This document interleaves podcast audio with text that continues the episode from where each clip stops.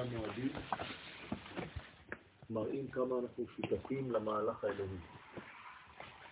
הקדוש ברוך הוא ברא את העולם, ואחת מזוויות הבריאה הוא הזמן. מימד הזמן בעצם נותן מקום לאדם במציאות של העולם הזה, להיות שותף אקטיבי בקידוש של העולם הזה, דרך הגילוי בו של כל הערכים האינסופיים שקדמו לבריאה. זאת אומרת שהרעיון שקדם לבריאה, שקדם לזמן, שלמעלה מן הזמן, מופיע בזמנים. ומי שבעצם מתווך בין מה שלמעלה מן הזמן לבין הזמן זה ישראל. הקדוש ברוך הוא קידש אותנו בצורה כזאת שאנחנו יכולים לקדש את הזמן. זה אנחנו מזכירים כל הזמן, מקדש ישראל והזמנים. זאת אומרת שיש לנו תכונה בנפש, חומר מיוחד שהקדוש ברוך הוא ברא אותו, כדי שנוכל אנחנו לקדש את הזמן. מה זה לקדש את הזמן? לגלות את ערכי הקודש שנמצאים בזמן החולף. לגלות את האחדות שאינה חולפת בעולם התמורות, בכל השינויים שיש בעולם הזה. שזה דבר פלאי.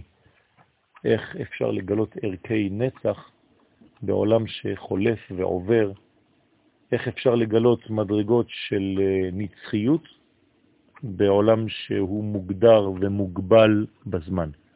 אז זה הסוד של עם ישראל. עם ישראל מסוגל לעשות את זה, הוא יכול בעצם להעלות את הזמן, לקדש אותו כמו שמקדשים אישה. כשמקדשים אישה בעצם מעלים אותה. למדרגה עליונה. זה נקרא נישואין, מנשאים אותה. ואנחנו מנשאים את הזמן, מקדשים את הטבע, מקדשים את החומר, מקדשים את הזמן. אנחנו יודעים להתחתן עם כל המנגנונים שהקדוש ברוך הוא ברא בעולם הזה. רק עם ישראל קיבל את היכולת הזאת, את המסוגלות הזאת, ועל שמה היא נקראת סגולה. המסוגלות שלנו לעשות את הדברים האלה היא גדר הסגולה שלנו. יש אנשים שמגלים אותה יותר, ויש אנשים שמגלים אותה פחות. כל אחד לפי הבחירה החופשית שלו. זאת אומרת שאנחנו ממונים על גילוי סגולתנו דרך הבחירה החופשית שלנו, להפעיל את הסגולה העליונה דרך מעשים שמקדשים את כל המציאות של העולם הזה. כמה דברים יש לנו בעולם הזה לקדש? שלושה דברים, שכמובן אחרי זה מתפרטים לאלפי חלקים קטנים. שלושה דברים, הזמן, המקום והנפש. זאת אומרת שאנחנו צריכים לקדש את הזמן, זה מה שאנחנו עכשיו עושים, כל החגים האלה.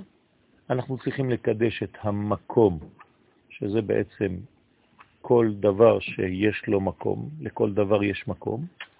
והמקום הוא בעצם גילויו של קודשא בריך הוא כאן למטה, כמובן קדושת ארץ ישראל ותחומיה וקידוש הנפש.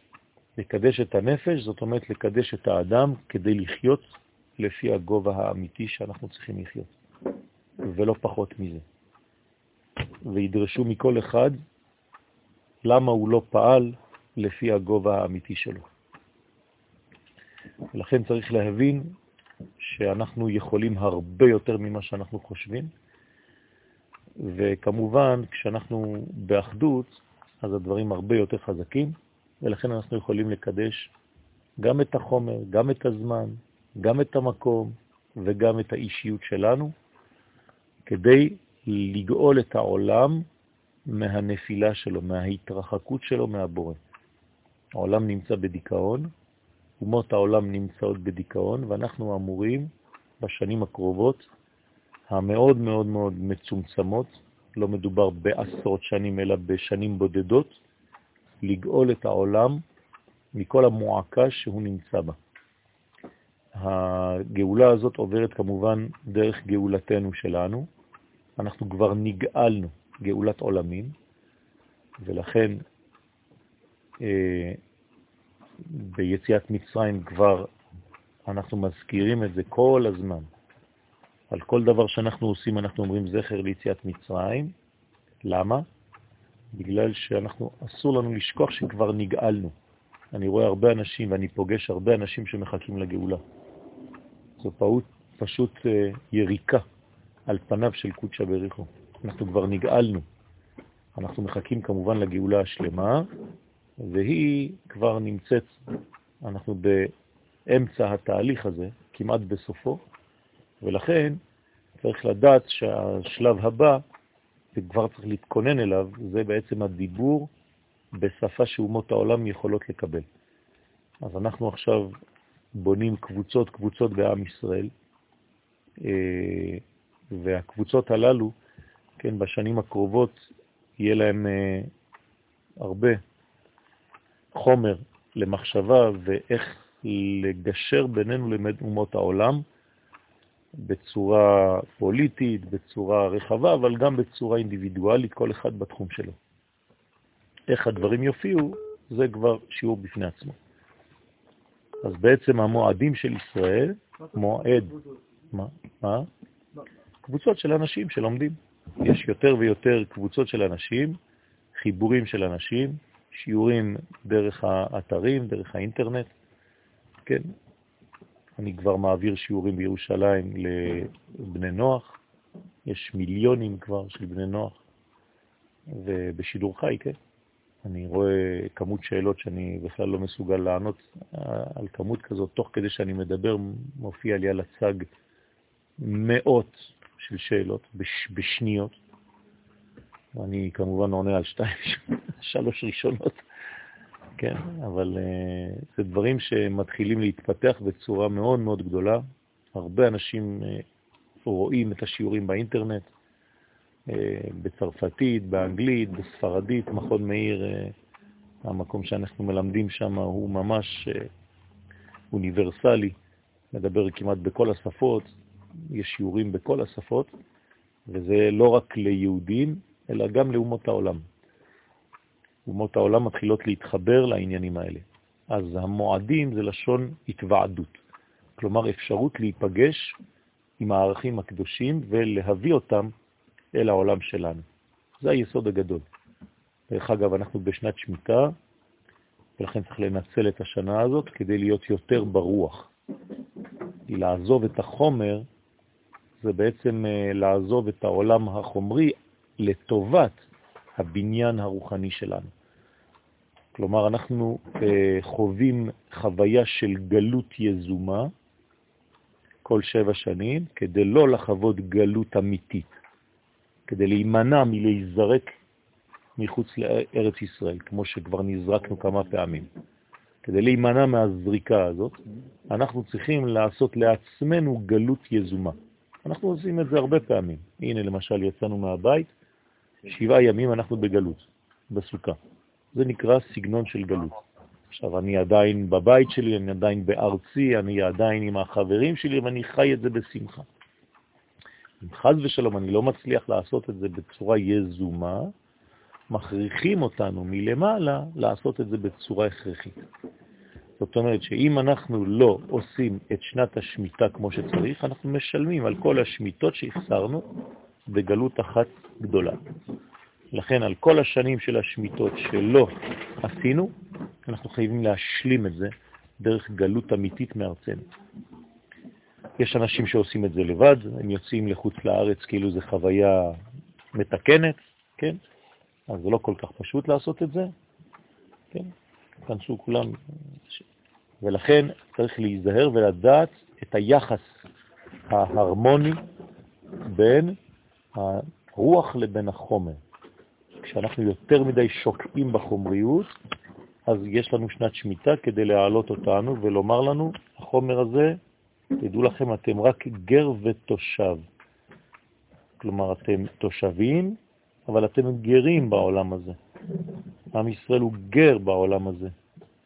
הוא תושב גר, גר תושב, זה סיטואציה לא פשוטה בכלל, כי או שאתה גר או שאתה תושב, מה זה גר ותושב? אברהם כבר מבין את זה, הוא אומר, גר ותושב אנוכי עמכם. זאת אומרת שעם ישראל בעולם הזה נמצא, אבל בצורה של גרות. לכן כל מי שבעצם עוזב את אומות העולם ובא לעם ישראל, הוא מתגייר. כלומר, הוא הופך להיות גר. עד עכשיו הוא היה תקוע בעולם הזה, לכן קוראים לאומות העולם אומות העולם, וכשהוא מתגייר, אז הוא הופך להיות גר, כי אנחנו בעצם לא ממש בעולם הזה. לכן אנחנו כל הזמן חוזרים ואומרים, כל ישראל יש להם חלק לעולם הבא. הקושי שלהם זה החלק לעולם הזה. אז כשאנחנו באים לעולם הזה, יש נטייה טבעית, בגלל הדחיפות של כל המסרים שהעולם הזה משדר, ליפול לתוך העולם הזה, להיטמע בתוכו. כן? אז מדי פעם אנחנו חייבים כל שבעה ימים, כל שבע שנים, לעלות לשנה שהיא בעצם אומרת לי, תיזהר, אתה עכשיו נבלע בחומר, אתה צריך להיות בקומה שיודעת לשלוט על החומר, אני ורוכב על חמור. לכן במוצאי שביעית משיח בא. כי במשך שנה שלמה הבנתי איך אני צריך להתייחס לחומריות, בצורה שהחומריות קיימת, אבל שיש בה מלא תוכן רוחני. לכן בשנת שמיטה צריך ללמוד יותר משנה רגילה, גם אם אנחנו לא חקלאים, ומבחינתנו אנחנו לא מבינים מה זה אומר. אבל עצם העובדה שאנחנו בשנת שמיטה, אנחנו צריכים להגביר את הלימוד כדי לעסוק יותר ברוח, ולחזור שנה הבאה אל החומר בצורה מחודשת, בצורה יותר מאוזנת. כן? אז המחלה הזאת יכולה להיות בשני אופנים. יש אנשים שעוזבים באופן מוחלט את הרוח כדי להתאמה בחומר, יש אנשים הפוך, עוזבים לגמרי את החומר כדי להתאמה ברוח. זאת אותה המחלה, רק בצורה אחרת. אנחנו חייבים להיות רוח בתוך חומר ולאזן בין שתי הבחינות כדי להיות אנשים בריאים שיש להם מלא תוכן עליון בתוך חומריות. הרב קוק קרא לזה הקדושה שבטבע. וזה אפשר ללמוד בשנה שביעית, בשנת שמיטה. אז אנחנו שומטים את הארץ, זו שבת, אבל השבת הזאת מאפשרת לנו לחזור במוצאי שבת אל המציאות בצורה מאוד בנויה וברורה ובריאה. אז לכן המועדים שלנו מלמדים אותנו מלא דברים. יש רווח בהפסקה, ברווח. יש רווח. כל פעם שאתה מפסיק משהו, אתה מרוויח. כתוב בספרים הקדושים שמשה רבנו למד תורה בשמיים בהפסקות. כלומר, הוא לא למד תורה בבת אחת ברצף, הוא למד תורה בהפסקות. מי שלא יודע להפסיק, להתרחק, כדי לראות את מה שהוא עושה קצת מרחוק מדי פעם, והקצב הוא 1 ל-7, כלומר 7 פעימות תחתונות, פעימה עליונה. ליתר דיוק, הפעימה השביעית היא כבר עליונה. 6 פעימות תחתונות, אחת למעלה. 6 פעימות תחתונות, אחת למעלה. 6 פעימות תחתונות, אחת למעלה. 7 פעמים. הפעם השביעית שש פעימות למטה ושתיים עליונות, שמיטה ויובל. זה הקצב שאנחנו גם צריכים לפתח בלב שלנו. כלומר, אם אני מפרש דבר, אני צריך להיות מסוגל לבנות שבע מדרגות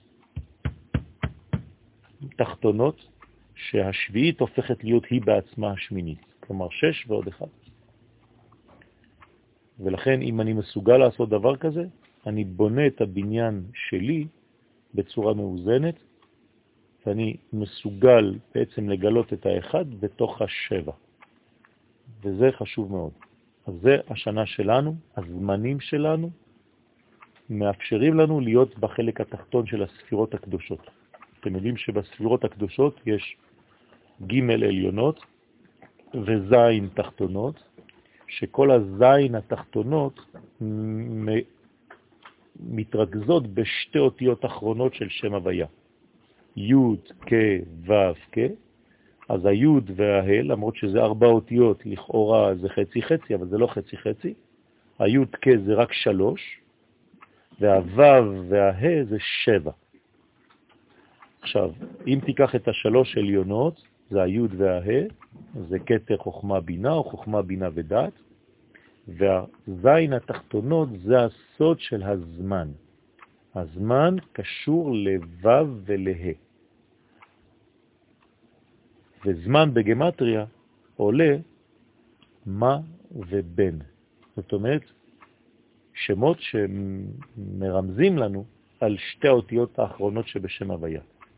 שאם אני יודע את סוד הזמן, אני משלים את י' כ' לי' כ' ו' כ'.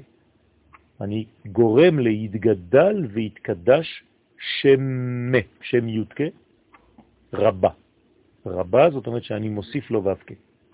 ואני עושה, אני גורם לכך שהשם יהיה אחד ושמו אחד. במילים פשוטות, על ידי ידיעת הזמנים, על ידי סוד הזמן, על ידי גילוי הסודות שבזמן, אנחנו מסוגלים להביא את ההוויה העליונה ולעשות אותה לאלוהים. אדוני הוא האלוהים, אין עוד מלבדו. המצוות הנלוות להם תלויות במערכת הזמן ומאפשרות לכל יחידי האומה הישראלית להתחדש מכוח התחברותם אל אוצר הנשמה הכללית. מה עושים בזמנים הללו? אז הזמנים עוזרים לנו להתחבר לנשמת הכלל. לכן אנחנו מפסיקים בזמנים האלה, אנחנו מקדשים את הזמן, הופכים את הזמן החולי, כן, החולי, לזמן קודש, לזמן איכות, וברגע שאני הופך את הזמן לזמן איכות, לזמן עליון, אני צריך לגלות מה הוא משדר לי. כשאני נמצא באינפורמציה מרובה, אני לא שומע את הקולות הפנימיים. יש יותר מדי רעש. אז הרעש הוא תמיד בספרה שבע. שבע ורעש זה הולך ביחד. בג' עליונות אין רעש. הכל שקט מוחלט. דוגמה, כשנכנסים לבית המקדש, אין רעש בבית המקדש. אתם חושבים שבבית המקדש כולם צועקים, תביא את הבשר לפה, הלו, אבי, תשחט את הכבש. אין דבר כזה. בבית המקדש יש שקט כל כך מוחלט שזה מפחיד. הולכים יחפים, לא שומעים שום נעליים, כלום, אף אחד לא מדבר בבית המקדש. למה? כי אני צריך להיות פנוי לשמוע קול אחר. כשאני יותר מדי שומע את הקולות שלי למטה, אני כבר לא יכול לשמוע את הקולות העליונים הפנימיים. ולכן אני צריך כל הזמן לדעת, או שכאן יש יותר מדי אינפורמציה, אז אתה לא שומע את האחרת, או שכשהוא באינפורמציה, אז אי אפשר לשמוע את זו. למשל, כשהקדוש ברוך הוא ברא את העולם, הוא באינפורמציה. אז במשך שבעה ימים הוא בורא. אבל כתוב ביום השביעי שבת. ברגע שהוא שובת, מתחילה הפעילות האנושית. ברגע שהקדוש ברוך הוא התחיל לשבות, האדם התחיל לעבוד. זה אותו דבר בשבת אצלנו. כשאנחנו שובתים, אנחנו יכולים לגלות את הקול האלוהי. זה לא הולך ביחד. אז כל פעם שאנחנו מגיעים לשבע, לא חשוב אם זו שמיטה או יום, או נפש, אני יכול לשמוע קול שאני לא מסוגל לשמוע בדרך אחרת. כדי לשמוע צריך להיות בשקט, מוחלט. אם יש יותר מדי אינפורמציה, אתה לא תשמע כלום. אם מבלבלים לך את הראש, אם יש לך יותר מדי נטיות ויותר מדי מריבות פנימיות וחיצוניות, אתה כל כך עסוק בזה, שאתה לא שומע יותר את הקול הפנימי. כדי לשמוע את הקול הפנימי צריך להיות בשקט נפשי, זה נקרא יישוב הדעת. אתה מאפשר לדעת לשבת, להתיישב בתוכך. למה התדירות זה לא יותר נמוכה? למה כל שבע שנים? למה לא כל שנה?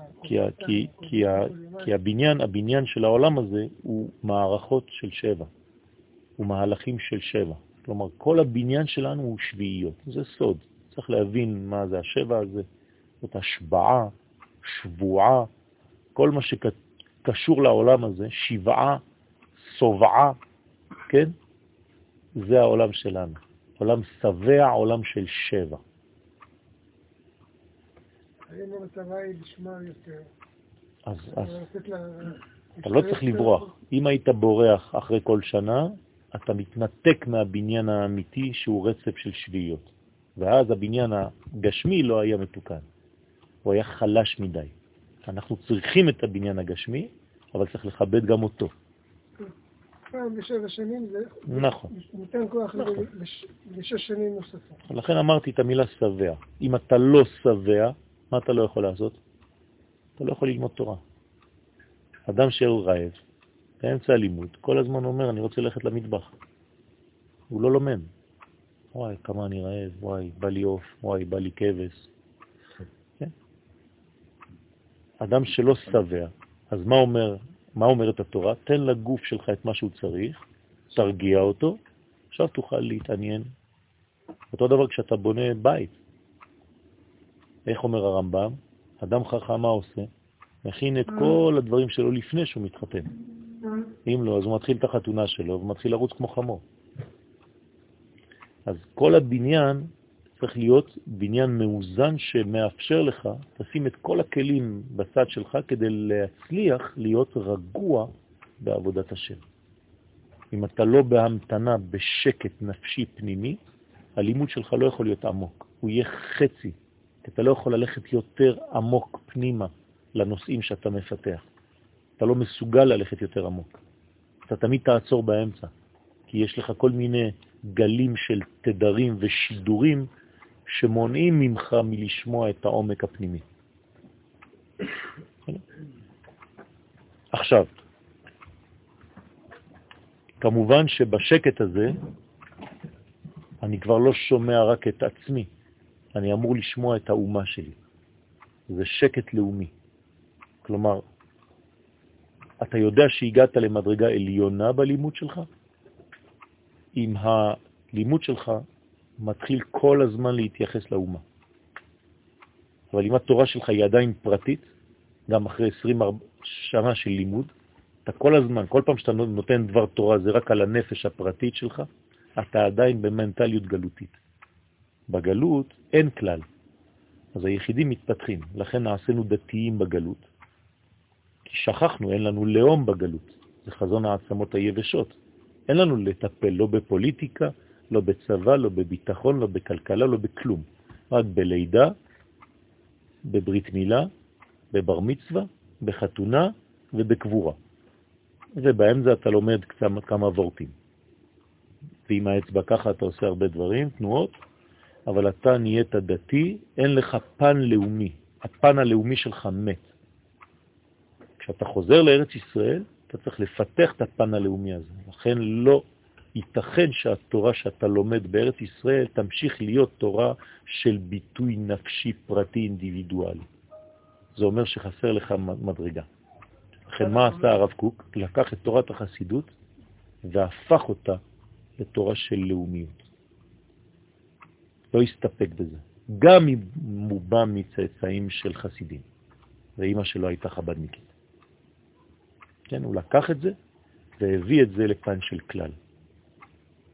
אומרת שהוא עכשיו מבטא את המעשים של האומה, ולא רק את המעשים של האדם הפרטי. אמרתי, במציאות האנושית, ככה זה קורה. רובנו מתפללים על עצמנו, לא... לא קשה לי להרגיש את הכאב של האומה. אני אומר תיקון חצות, ואני לא ממש לפעמים יש איזה פתיחות כאלה, שנפתח אתה מרגיש איזו התרגשות גדולה כן. במעמדים מסוימים. כן, אז חייל צה"ל מרגיש את זה יותר ממך וממני. חייל צה"ל? כן, לא, בלי תיקון חצות. לא, לא עשית את זה, אתה לא צריך להרגיש. אתה לא צריך להרגיש, עשית את זה. לא. לא, אתה תביך את החייל אם תשאל אותו האם הוא עושה את זה בשביל האומה. הוא אפילו לא יודע לענות לך, אבל הוא עושה את זה. כלומר, הוא חי דבר בלי לחשוב עליו. בלי תיקון חצות ובלי כלום. זאת אומרת שהוא חי את הדבר הזה בגלל שהוא חי בשביל האומה שלו והוא מוכן לתת את הנפש בלי לדעת אפילו מה הוא עושה. זה יכול להגיד שגם איזה יהודי גלותי שלומד תורה, הוא גם כן יהיה אשר יהיה, אז הוא ודאי שיש פה התקדמות לכיוון לכיוון המטרה. גם סתם אדם שלומד... אם הוא יודע, אם הוא יודע שהמטרה היא לשוב לארץ. אבל אמרתי לך, אבל גם החייל הוא לפעמים לא יודע בדיוק מה הוא עושה. לא חשוב. "אה, להיות קצת- לא חשוב, הוא בכלל, קצת עצמי." הוא בכלל, הוא בכלל. אותו אחד שנוהג בגלות בתורה, הוא לא בכלל? לא. למה לא? כי ככה זה כתוב בתורה. מה זאת כתוב בתורה? ככה כתוב בתורה, שהתורה, כל מה שנעשית בחוץ לארץ היא מחוץ לכלל של האומה. כן. ולכן התורה שלו פרטית, ואין לה השפעה לא, נגיד- בצורה לאומית, לא, כללית על האומה ועל. מה שאומר. אז אברך שלומד בארץ. אברך שלומד בארץ ישראל הוא משלים בוודאי. את השני שלא לומד ומשרת בצה"ל. כן, אחד משלים את השני, אבל אסור לו לזלזל בו וזה לא בזה. לא זה בזה ולא זה בזה. לא, אני- שאני להגיד, שאולי כאילו, יש פה כאילו הדרגה, קודם כל, קודם כל אדם צריך כאילו, לא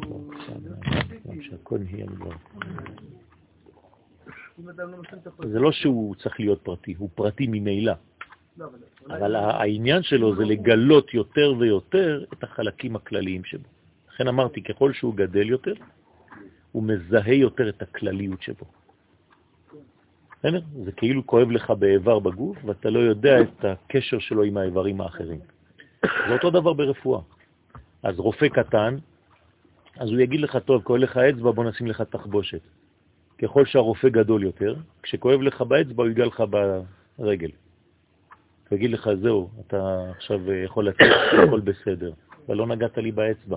נכון. כי כל ישראל ערבים זה לזה. נגעתי בנקודה אחרת שקשורה לפה בצורה תת-קרקעית שאתה לא מבין. זה הבניין.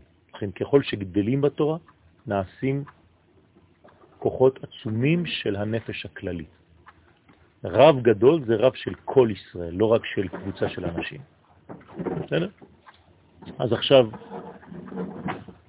אנחנו מתחדשים בהתחברותם, בהתחברותנו אל אוצר הנשמה הכללית וביניקתם על מנת, את מנת האור המיוחדת לכל מועד. עכשיו, כל מועד בפני עצמו יש לו מנה של אור שמתאימה לסגולה של המועד ההוא.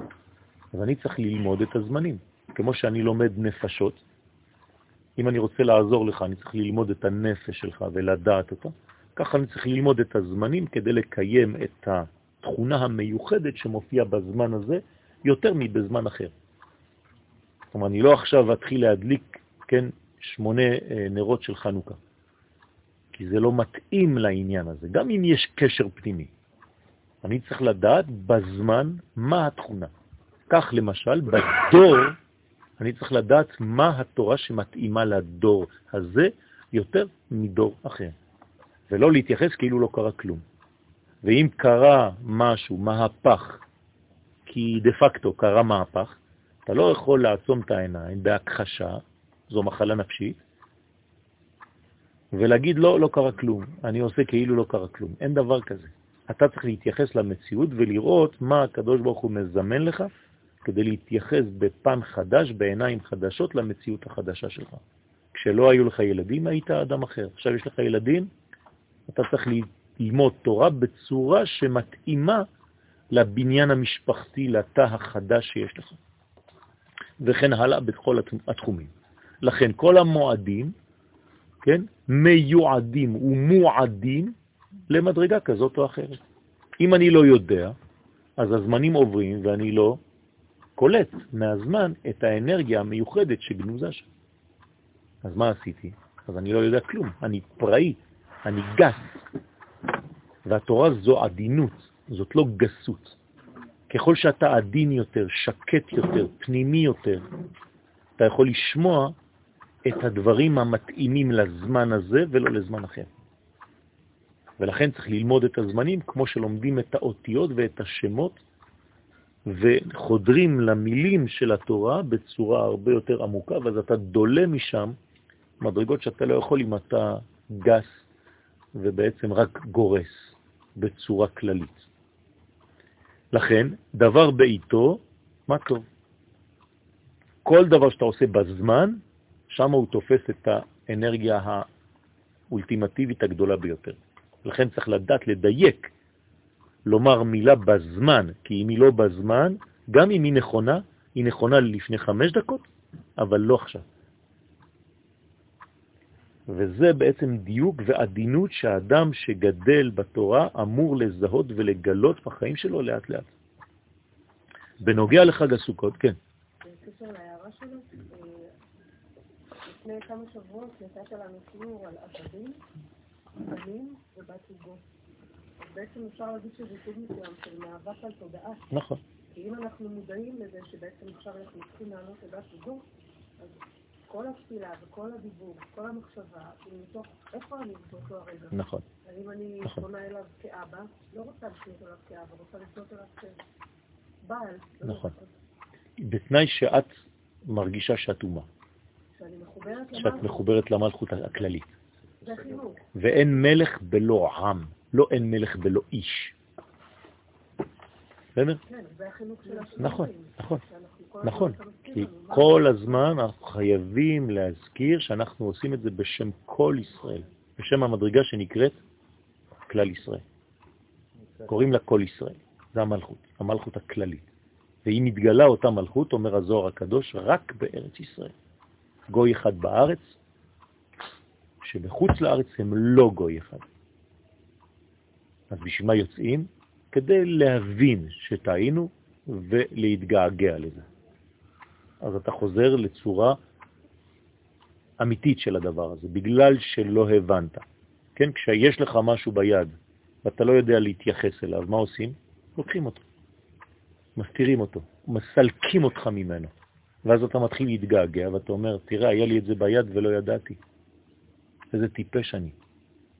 ואתה, ככל שאתה מתגעגע יותר, אתה תחזור אליו בצורה הרבה יותר אמיתית. אז אנחנו לא יוצאים יותר לגלות בעזרת השם, אנחנו צריכים להפנים את הרעיון שלנו. שואלים אותי כל הזמן, למה אתה מדבר אל אנשים שכבר נמצאים בארץ ישראל, כאילו הם עדיין לא פה? אז התשובה שלי בגלל שהם עדיין לא פה מבחינה מנטלית. הם חושבים שהם פה בגלל שהם חיים פה ונולדו פה. הם לא מבינים כמה זה יקר וכמה צריך להשקות את הפרח הזה כל שנייה. אל תתרגלו לזה. לא להתרגל לכך שאנחנו פה. להבין שזה דבר מאוד עדין, מאוד רגיש, ושככה חז ושלום יוצאים החוצה. בנוגע לחג הסוכות, התכונה המיוחדת היא עבודת השם והתשובה בשמחה. כלומר, אנחנו עדיין בתהליך של תשובה, אבל מתשובה שהיה לה פנים, שהיו לה פנים זועמות, פנים אה, מפחידות, פוחדות, פנים של דין, פנים של דאגה פנימית, אנחנו צריכים להמשיך את אותה מצווה של שמחה, כן, של תשובה דרך השמחה, דרך חג הסוכות. תמיד. לגבי מה שאמרת לפני כן, לפני שהיה לנו מדינה ובאנו לארץ, כן. דיברנו ודיברנו, שיהיה מדינה שאין לה, אנחנו בארץ. נכון, זאת אומרת, מה אנחנו, מה אדם מדבר? מה שאין לו. מה הוא מבקש? מה שחסר לו. אנחנו פה, ויש לאומיות, יש... כן. אז זה נראה כאילו מראה, עוד פעם כאלה. נכון, בגלל שצריך להביא את התוכן העליון עכשיו לתוך המלכות הזאת. מישהו מפריע שם עם הרכב? שלא יהיו לי בעיות עם השכנים. כבר אה, רבנו עם שכן בגלל זה. יש שכן שלא מדבר איתי כבר שמיטה. ברוך השם זה לא יובל. בגלל זה. ואני מנסה להסביר לו שזה לא אני, אומר לי, לא חשוב, מי שבא אליך, זה כאילו בא אליך.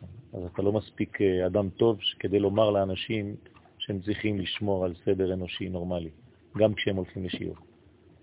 צודק. עד ששוקי עשה לנו שלום.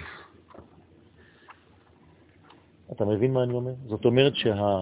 נכון, חזרנו, אבל כדי שלא נצא שוב פעם, אנחנו כל הזמן צריכים לדאוג לדעת את זה. זה כמו יצאנו ממצרים. אז למה אתה מזכיר את זה כל רגע? כל קידוש זכר ליציאת מצרים. חלאס, כבר נגמר, 3,300 שנה יצאנו. לא, אתה יוצא כל רגע. ואתה נכנס כל רגע לארץ ישראל. ולכן כשאתה בעצם נמצא בקודש הקודשים בארץ ישראל, אתה צריך להיות כמו אדם שאף פעם לא הגיע לפה, כאילו זאת הפעם הראשונה כל פעם. אז נכון שאחרי כמה שנים שלמדת רב קוק, אתה אומר, חלאס, נגמר כבר, נמאס לי כבר. לאומיות וזה, וזה כלליות וזה. זה לא נכון. צריך לקחת את זה מזוויות שונות ולגעת כל הזמן בנקודה, כן, בסגנון אחר. נמאס לך אולי מצורה אחת של אותה הבעה של אותו רעיון, אבל אתה צריך למצוא אותו בצורות שונות, ואף פעם, כן, לא לחשוב שהתורה שאתה לומד היא תורה מונוטונית שממשיכה וכאילו אין בה חידושים. אין דבר כזה. אתה צריך כל הזמן למצוא את הפנים החדשות, את ההתחדשות, ולכן נכנסנו לסוכה. סוכה נקראת ארעית, כי כל שנייה היא מתחדשת. כל שנייה יש רעיון חדש בסוכה. זאת הארעיות שלה. כלומר, שום דבר לא מתיישן פה. כל דבר הוא חדש כל רגע. אם רגע אתה מתיישן בסוכה ונמאס לך כזה, נהיה כבד כזה, זאת אומרת שהסוכה איבדה את הכוח שבעצם אמורה להשפיע עליך. אז אתה התרגלת, התיישנת, הזדקנת.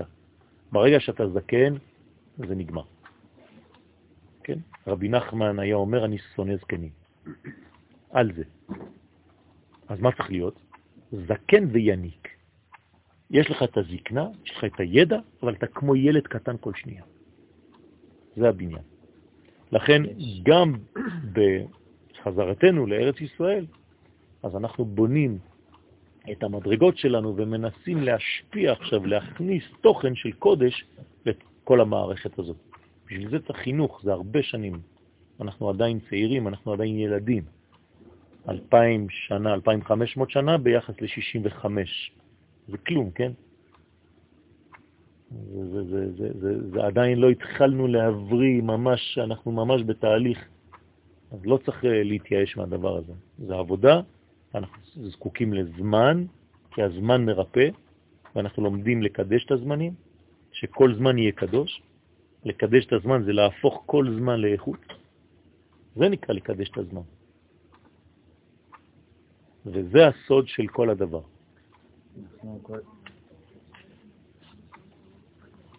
נכון, נכון. תמיד אנחנו יוצאים ממיצר אחד ונכנסים לגאולה אחת. תמיד, כל שנייה, אתה יוצא ונכנס, יוצא ונכנס, צא ובא, זה הצבא. אבל באיזה שלב, באיזו קומה? כשהייתי בכיתה א', יצאתי מהגן והייתי בכיתה א', ושם קיבלתי תורה. אחרי זה הייתי בכיתה ב', יצאתי מכיתה א' ונכנסתי לכיתה ב' וקיבלתי תורה של כיתה ב' וכו'. זאת אנחנו כל הזמן באותו סיפור. זה תהליך התפתחותי, כל התורה כולה, זה רק סיפור של אדם אחד, של ישות אחות, אחת. מבריאת העולם עד ביאת המשיח, זה אני. כל הסיפור שלי שם, כאומה וכפרט. עם כל העליות והנפילות וכל השופטים וכל מה שהיה במדבר ו-480 שנה עד שאני בונה את בית המקדש, כל זה זה אצלי, אצל יואל ובאומה שלי. אם אני לא יודע לתרגם את זה למציאות שלי, איפה אני נמצא במהלך ההיסטוריה שלי, כלומר, אתם צריכים לדעת באיזו שנה אתם נמצאים מבחינה נפשית. אתם מבינים? האם אתה בעצם שווה להיסטוריה הכללית? האם אתה ב-5,574, 775, סליחה, או שאתה פרימיטיבי, אתה עדיין 200 שנה אחורה, 300 שנה אחורה, אתה לא בהשוואת הצורה עם הזמן. נניח שאתה לא אז אתה צריך להשלים. זה חינוך.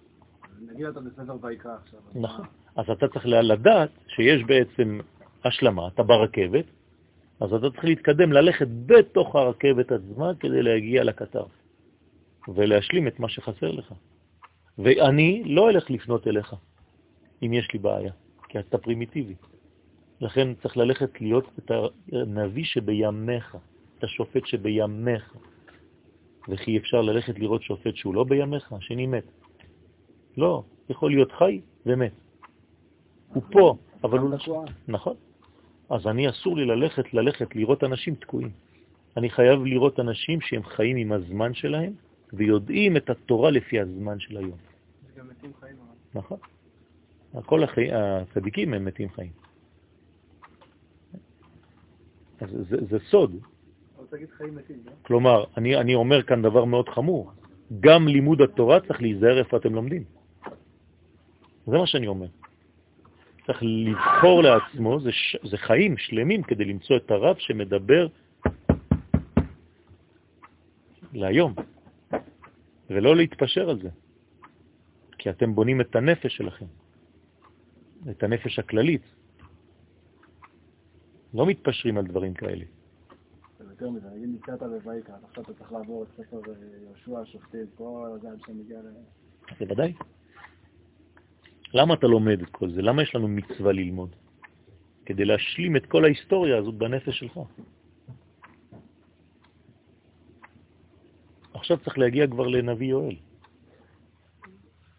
לא, לא בגלל שקוראים לי יואל, כן? עכשיו זה הזמן של הנביא יואל. וניבאו בניכם ובנותיכם. עכשיו אנחנו כבר בשלב של השגת הנבואה.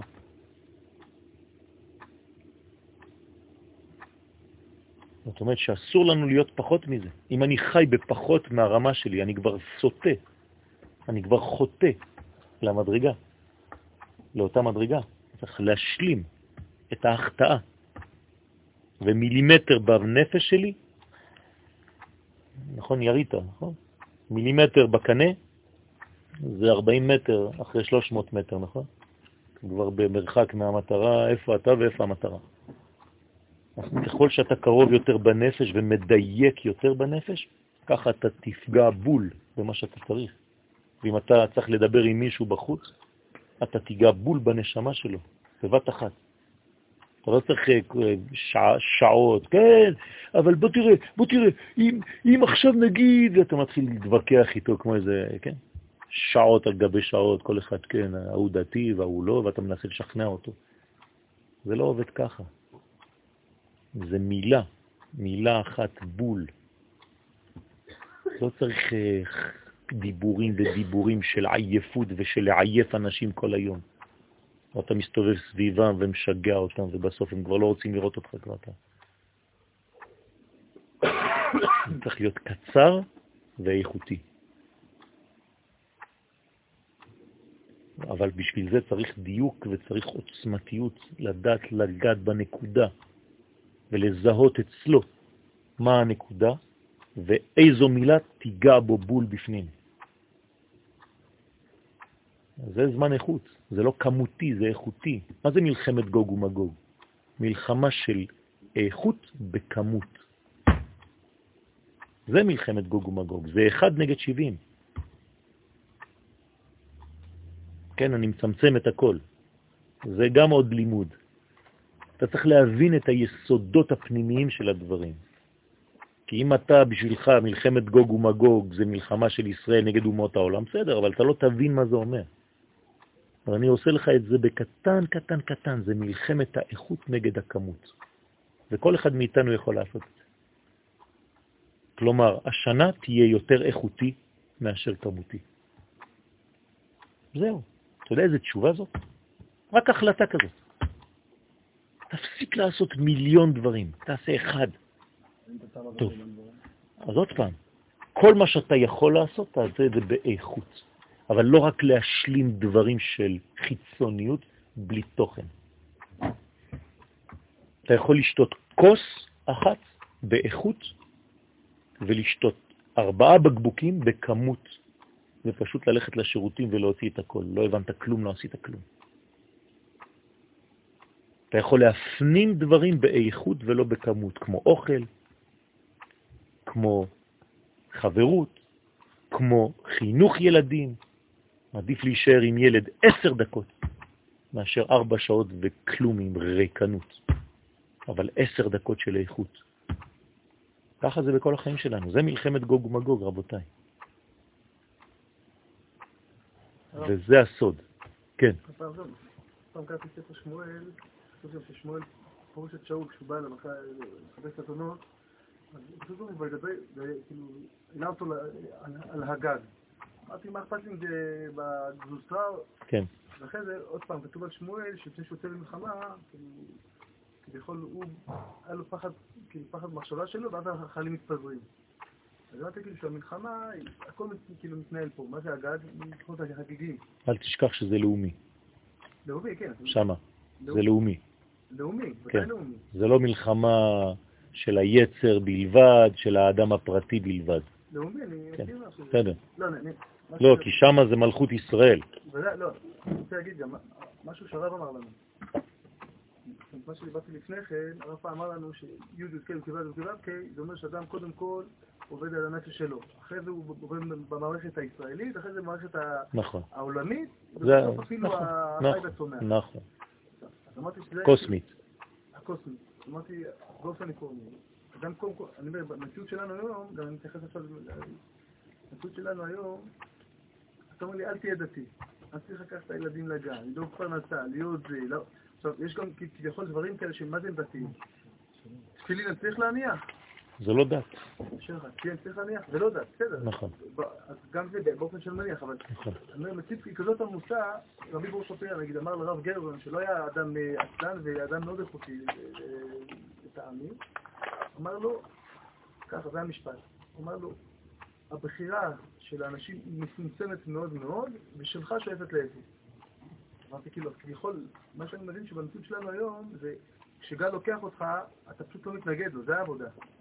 כאילו, אכן, לא- אתה חוזר על מה שאמרתי לך. מה? אתה חוזר על מה שאמרתי לך. מה אמרת? חייל צה"ל נלקח כן. בלי בחירה. הסגולה פועלת עליו והוא בעצמו לא מבין. זאת אומרת שאנחנו בדור שהסגולה הרבה יותר חזקה מהבחירה. יש סגולה ויש בחירה. ישנם דורות שבהם הבחירה גדולה והסגולה קטנה.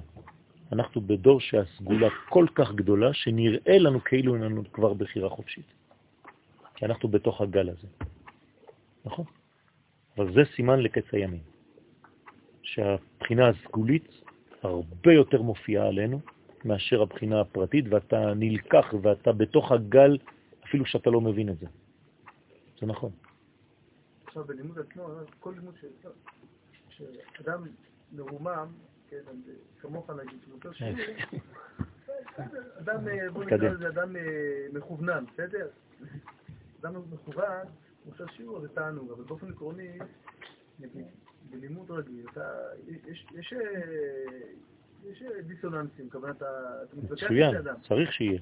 לא, אומר, כביכול, בלימוד פרטי, מה זה גילתה? היה איזה אחד שהיה אדם מאוד כללי, קראו לו רמח"ל. אז הוא כותב שם בדרך חיים, אז הוא אומר שזה כמו הגחלים שם, יודע, מה שברגע שאתה גורס, עצם הגרסה זה ליבוי הגחלים, ואז יש את החיבור. כן. אבל הוא אומר, אל תגרו. לא, לא אמרתי את זה. אמרתי שאתה צריך, אנחנו צריכים לדעת מה הדור שלנו דורש. איפה אני נמצא? הדור שלנו צריך להיות איכותי במינון קטן. בסדר, אבל הגרסה היא יכולה גם... אה, בסדר, אבל זה, זה, זה דבר שהוא תוך כדי. אני לא צריך ללמד בשיטה כזאת. אני צריך ללמד את התלמידים שלי את העיקרון הכללי. בתוך העיקרון הכללי יש גם גרסה, אבל העיקר, איפה העיקר, איפה המרכזיות של הדבר? בתוכן. זאת אומרת, ב- באיכות. בלימוד הפרטי, בלימוד, כשאדם מגיע לפה, זה משהו אחר. הוא מקבל פה איכות, אבל בלימוד שלו, עצמו. כן, בסדר. אם, עכשיו הוא נכון. לומד ומתחיל לעיין, אין לו כלים לזה. לא על הספר, אסור. אין לו כלים לעיון. נכון. הרבה פעמים גם כשאתה גורס הרבה, אז התמונה הכללית, אדם, סתם דוגמה, ספר יואל, כמה זמן לוקח, הנה עכשיו, עכשיו דרסנו את משנה תורה. כן. כמה- כמה- כמה- כמה זמן שלקח לכל אחד, אבל זה זה בין, אה, לא יודע, בין שעה לשעתיים, זה לא... כן, עכשיו באופן עקרוני, תשאל פה אנשים, מי במשך השנה, אפילו סתם עשה חוק לישראל, כאילו, לא יודע, הוא עשה את ה... סתם ככה תרגום, אתה מבין, זה כאילו משימה כזאת. אתה אז צריך לקרוא את כל. התנ"ך, לא רק עד ספר דברים. לא, בסדר, אדרבה, את כל התנ"ך. עכשיו, מי מאיתנו, כמה זמן לוקח לקרוא את כל התנ"ך? אז יש לי חבר חילוני, שהיה בחידון התנ"ך התנ"ך, אה, חידון התנ"ך, הגיע סגן, אה, אה, העולם בחידון התנ"ך, היה מסיים את כל התנ"ך מ- מערב שישי למוצאי שבת. כל התנ"ך. נכון, עכשיו, מי פורסים את התנ"ך?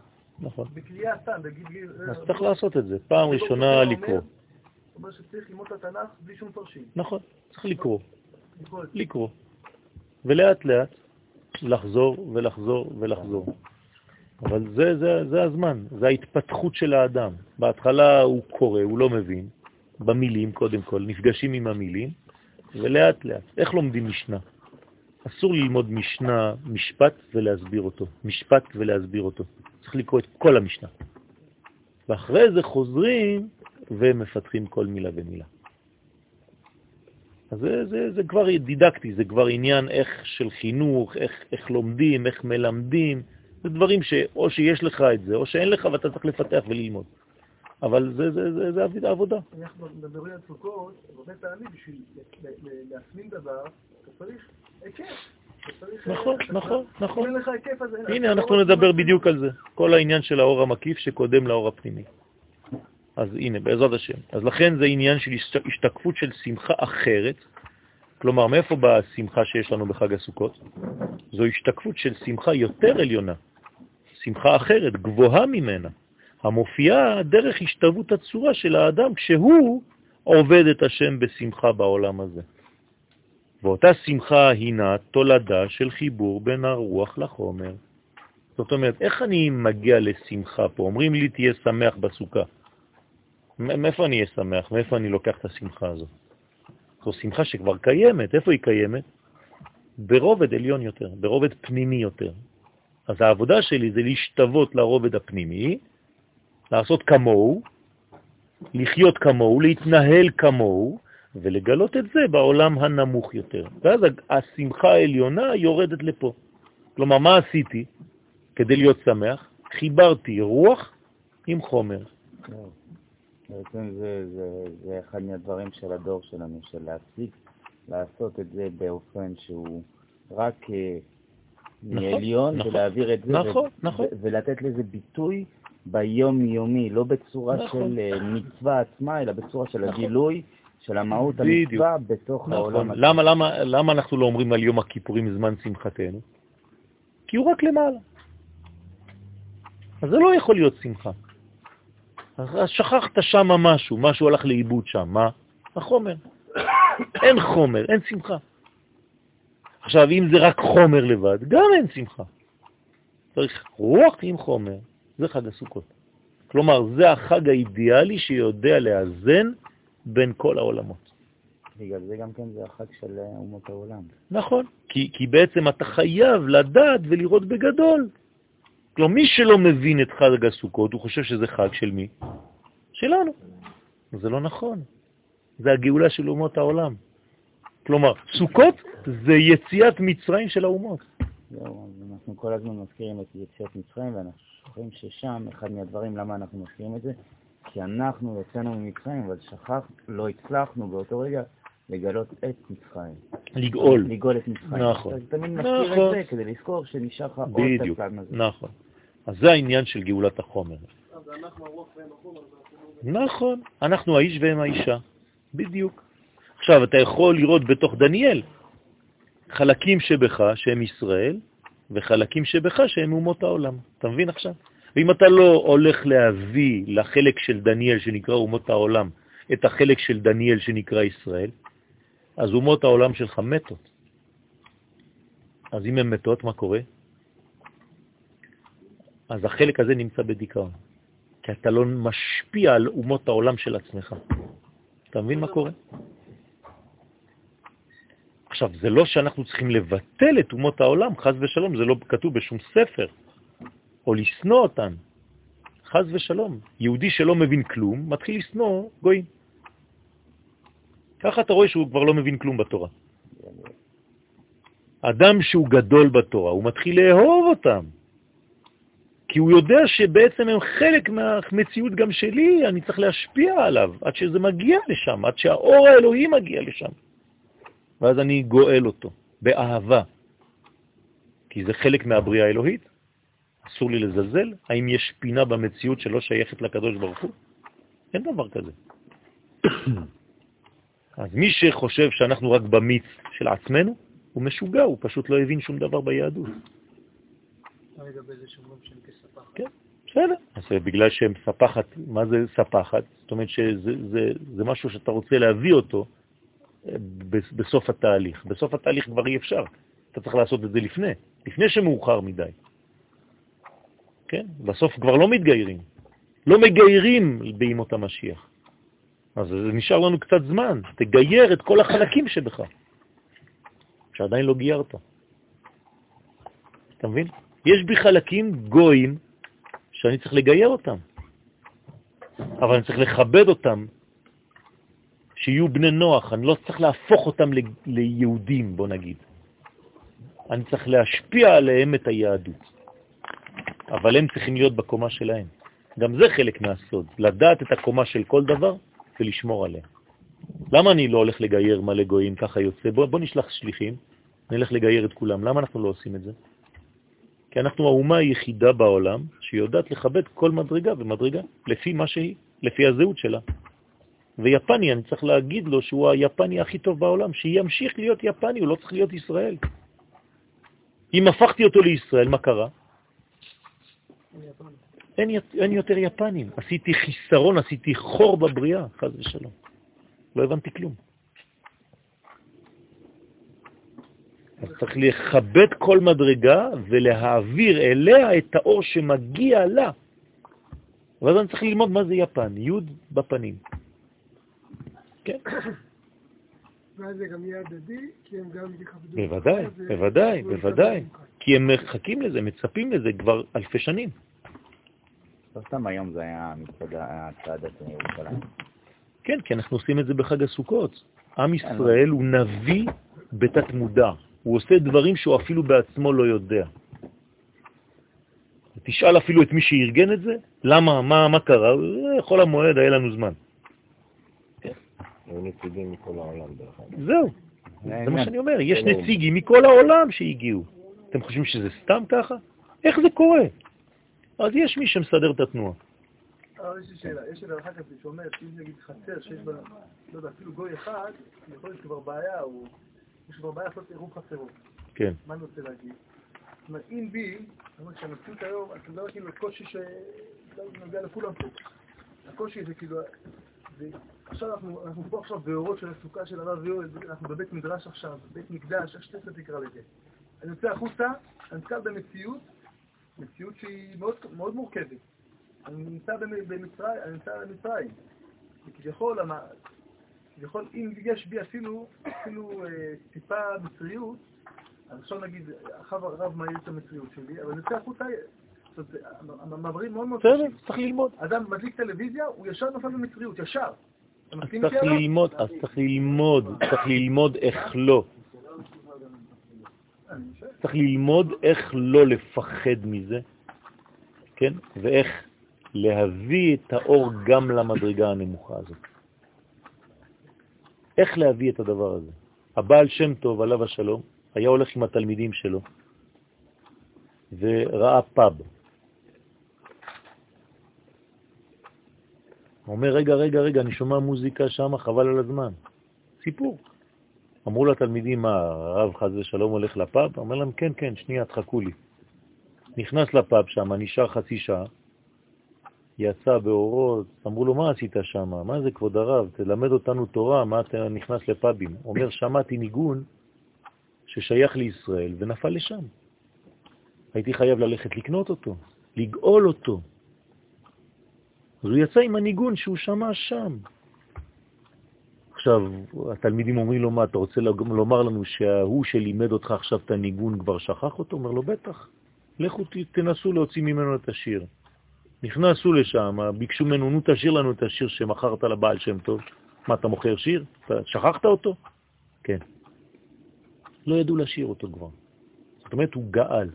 אז צריך לדעת שזה האידיאל. אז אתה תלמיד, בסדר, אז אתה תלמיד עדיין לא יכול לעשות את זה, אבל אל תגיד שזה לא נכון. זה נכון, רק אני לא מסוגל. אבל זאת האמת. כלומר, הרב, מה צריך לתת לתלמידים שלו? להגיד להם, זאת הדרך. אני עכשיו נותן בקריקטורה, אין לי זמן איתכם יותר מדי. זה מה שאומר הרב לתלמידים. אני אבל נותן לכם את הדרך הגדולה. שאני כבר לא אהיה פה, אתם חייבים לדעת שזאת הדרך. אל תנמיך את זה לקומה של להגיד להם, טוב, אני יודע שאתה לא יכול. אסור לי לעשות את זה. אני כל הזמן צריך לתת לך את הרמה האמיתית שלך. זאת הרמה של עם ישראל, זה מה שעם ישראל צריך לעשות, ולא לפחד. אבל נעשינו פחדנים, כן, מלרדת קצת מבית המדרש שלנו ולצאת קצת החוצה. צריך להגיד את האמת, נעשינו פחדנים. למה? כי אנחנו לא בטוחים בוודאות של עצמנו.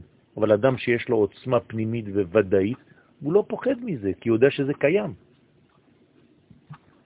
וצריך לדעת להתחכך עם אנשים שהם לא כמוך. וזה בסדר גמור. ואתה לא תאבד שום דבר מזה.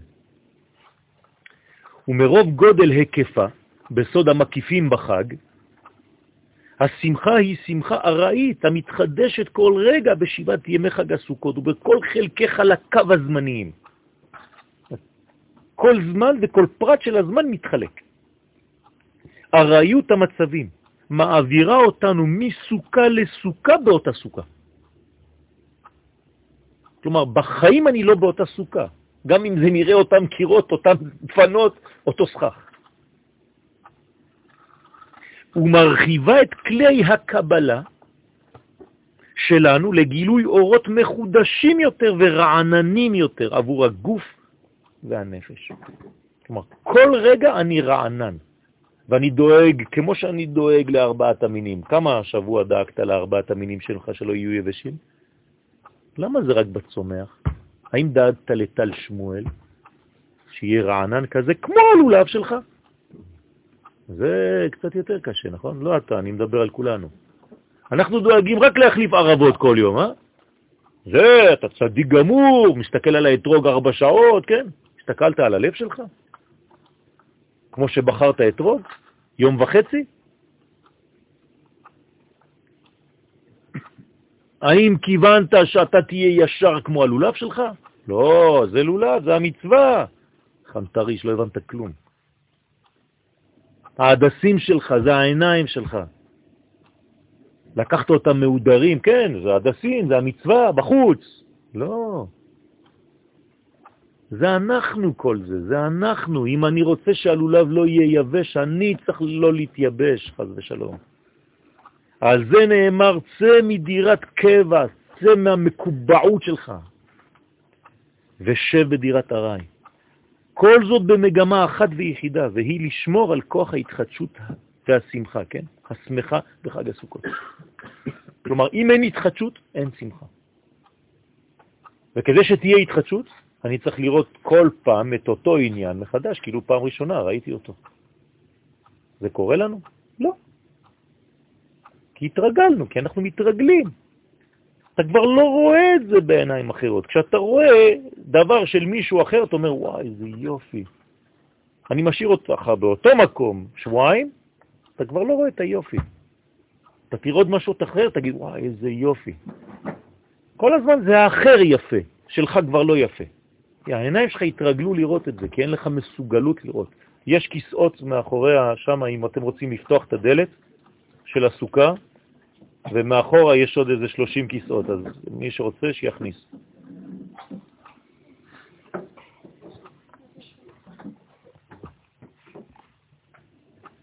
בכבוד, בכבוד, ברוכים הבאים, כנסו מתחת לסכך. מחוץ לסכך זה לא אומר כלום. רק, רק, האור נשמע רק פה. בסופו של דבר זה התרגום של היום, להפסיק להיות רק שכלי, והלמידה הזאת בעניין של המצוות, ולתרגם את זה ממש במציאות. האויב הכי גדול בחג הסוכות זה השכל. השכל. בחג הסוכות צריך לרדת מהשכל אל הרגש. והיה היום, והשבות אל לבביך. מי שנשאר בגדר של שכל בחג הסוכות הוא חולה שכל. השכל שלו מפיל אותו, כי השכל מסתכל רק על הדברים בחיצוניות כשאין לו את האפשרות לתרגם את זה לרגש ולמעשים. אסור להישאר בשכל לבד. שכל הוא חלק נכבד וחשוב, אבל אסור שהוא יהיה לבד, שיפעל לבד. כלומר, גם כשאני לומד תורה, אני צריך להיות שכלי ורגשי גם יחד. יש חג שהוא הפוך מחג סוכות.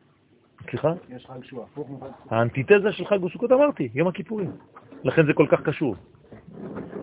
זה כמו ארץ ישראל ומצרים, להבדיל אלף הבדלות, כן? בוודאי.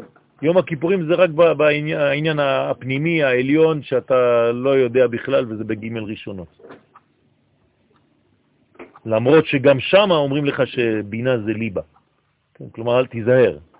אבל אם אתה לא מבין את זה, אז הכל יהיה שם למעלה. אומרים לך, לא, לא, לא, רד, רד, רד, רד. בוא תאכל. אתה יודע שה, שהאכילה שביום התשיעי יותר חשובה מהצום של היום העשירי?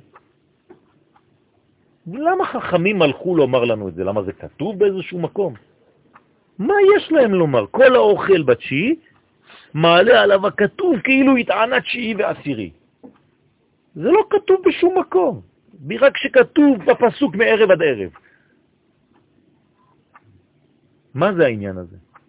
עכשיו, מי שהתענה, ב... מי שהתענה ביום העשירי, אבל אכל ביום התשיעי, כמה זמן הוא צם? לא, שלושה ימים. הרי כתוב כאילו התענה תשיעי ועשירי, זה רק האכילה, פלוס הצום עצמו, שלושה ימים. ראית פעם אדם שצם שלושה ימים? הנה, כל מי שאכל בערב ביום שישי שעבר. אתה יודע מה זה לצום שלושה ימים? זה תיקון של הכל. דרך מה? דרך אכילה. דרך אכילה. תגידו לי, היה זמן בהיסטוריה שאכלנו ביום הכיפורים? כן. בטח. מתי? בחנוכת המקדש. אני לא מבין כלום, תגיד מה זה, מה זה הדבר הזה? אתה מבין שאתה יכול לצום דרך אכילה? אתה מבין שאתה יכול לשמוח דרך הגוף? אתה מבין שאתה יכול להתרענן דרך הלולב? אם אתה לא מבין את זה, אז אתה נשאר מקובע, הראש שלך סגור, אתה לא מבין כלום. אתה צריך להיות חדשן כמו שלמה המלך, עם אומץ, כדי להבין את היסודות הפנימיים האלה. אז כשיש מדרגה כזאת, צריך לכבד אותה, לקבל אותה. ששוב פעם זה השלמות. לכן המדרש אומר, אמר הקדוש ברוך הוא לאברהם, אתה אמרת, והישענו תחת העץ, חייך, שאני פורע לבניך במדבר, ביישוב ולעתיד לבוא. זאת אומרת, בזכות אברהם אבינו, שקיבל את האורחים שלו, מי זה האורחים שלו דרך אגב? לא. מה? אומות העולם. שם זה היה בדמות שלושה אנשים שהם ישמעאלים. כן, מסתבר שזה מלאכים, זה לא חשוב. מה הוא עשה בעצם אברהם אבינו? הכניס את אומות העולם, רצה לגאול אותם, זה מה שקרה שם. את מי הוא עזב כדי לעשות את זה? את הקדוש ברוך הוא בעצמו. אמר לו, רגע, הקדוש ברוך הוא, אתה ציווית עליי דבר יותר חשוב, לא אכפת לי עכשיו מהקשר בינינו כביכול. אני מעדיף ללכת לעשות את העבודה האמיתית שביקשת ממני. אומות העולם זקוקות לגאולה. אני לא יכול להישאר לבד איתך בבית המדרש. יש לי עבודה בחוץ. ומה אומר הקדוש ברוך הוא? לך, אני מחכה לך, זה בדיוק מה שאני רוצה שתעשה. בגלל שעשית את זה, בגלל שרצית לשלב את אומות העולם דרך שלושת האנשים האלה בגאולה, חייך, אני נשבע בחיים שלך, שאני פורע לך, אני אחזיר לך את זה לבנים שלך, גם במדבר, גם ביישוב וגם לעתיד לבוא. מה זה אומר? בכל המצבים האפשריים של האדם. מה זה אדם במדבר? שהוא לא יודע איפה הוא נמצא, זה יותר מדרך. הוא אבוד. גם כשעם ישראל יהיה אבוד, יהיה במדבר, גם כן יהיה לו מחסה, אני שומר עליו. גם כשהוא יהיה ביישוב וגם לעתיד לבוא. זאת אומרת, בכל המצבים של ההיסטוריה, בזכות זה, זה מה שיהיה לבניך, הם יצליחו לעשות את זה. כלומר, מעשה אבות סימן לבנים. מה שאברהם עשה בחג הסוכות שלו, וישענו תחת העץ, איזה עץ? עץ החיים. וגם אנחנו פה תחת העץ. מה זה העץ של הסוכה? למה זה צריך להיות מעץ? זה עץ החיים, רבותיי. זה רק בדמות של סוכה, אז אתה בונה אותה, אתה עושה אותה קווים ישרים, זה נראה מודרני, אבל זה עץ החיים. אם אתה לא מבין את זה, אם אתה לא תחת העץ הזה, ואתה בסוכה, לא הבנת. חבל, אתה מפספס. זה נקרא וישענו תחת העץ. תחת העצה העליונה הזאת. עניינה של הסוכה הוא להציל, תרתי משמע, להצל ולהציל מכל הסכנות החיצוניות החוצצות בין העולמות. כלומר, מה עושה הסוכה בעצם? זה אינטרפז בין חברת חשמל לבין האור הקטן שאני יכול לקבל בחיים שלי. זה כמו טרנספורמטור. נכון, בכל אה, נורה יש, אה, איך קוראים למנגנון הזה? שנאי, כן? מה עושה השנאי? מכניס את האור הגדול, שאני לא יכול לקבל, לתוך זמן, שנאי, שניות. והוא מוריד בעצם את האינטנסיביות, את הכוח, את העוצמה של האור, בלי לבטל אותו, כדי שאני אקבל אותו בצורה נעימה. אתם יודעים איזה פלא זה? מי עושה את זה? הסוכה. כלומר, הסוכה מאפשרת לי להיות תחת הצל של האור הגדול, בלי להצטנבר. כלומר, הדבר התחתון של העולם הזה, שזה הוא צומח. נכון. בדברים הבסיסיים של העולם שלנו. יותר מזה, חז"ל אומרים לנו שעל מה צריך לסכך את הסכך? עם מה? עם פסולת של גורן ויקב. אתה לוקח את הפסולת של המציאות שלך אחרי שכבר השתמשת בהכל וזרקת. זה הסכך שלי? כן. כלומר, מה, מה, מה הופך להיות הסכך שלך? מה שהיה מבחינתך כבר פסולת. אין פסולת, שום דבר. מהדבר הכי נמוך אתה יכול לעשות את הדבר הכי גבוה. זה תלוי בך. אני מכיר בן אדם שמכל דבר עושה חגיגה. כל דבר הוא עושה חג. ואני מכיר מישהו אחר שיש לו הכל והוא כל הזמן בצער. אין לו כלום. אז, אז צריך לבחור איפה אנחנו נמצאים בחיים. זו בחירה שלנו. שלחה לי ננסי דבר נפלא בפייסבוק על אה, הכוח של ה-DNA שלנו, שעד היום חשבנו שיש 15% של DNA שמנווט את הכל, ו-80% קראו לזה ה-DNA, הזבל של ה-DNA. והיום המדע בחמש השנים האחרונות מגלה שה-85% האלה זה איך שאתה בונה את החיים שלך. אם אתה אוכל טוב, אם אתה שמח, אם אתה...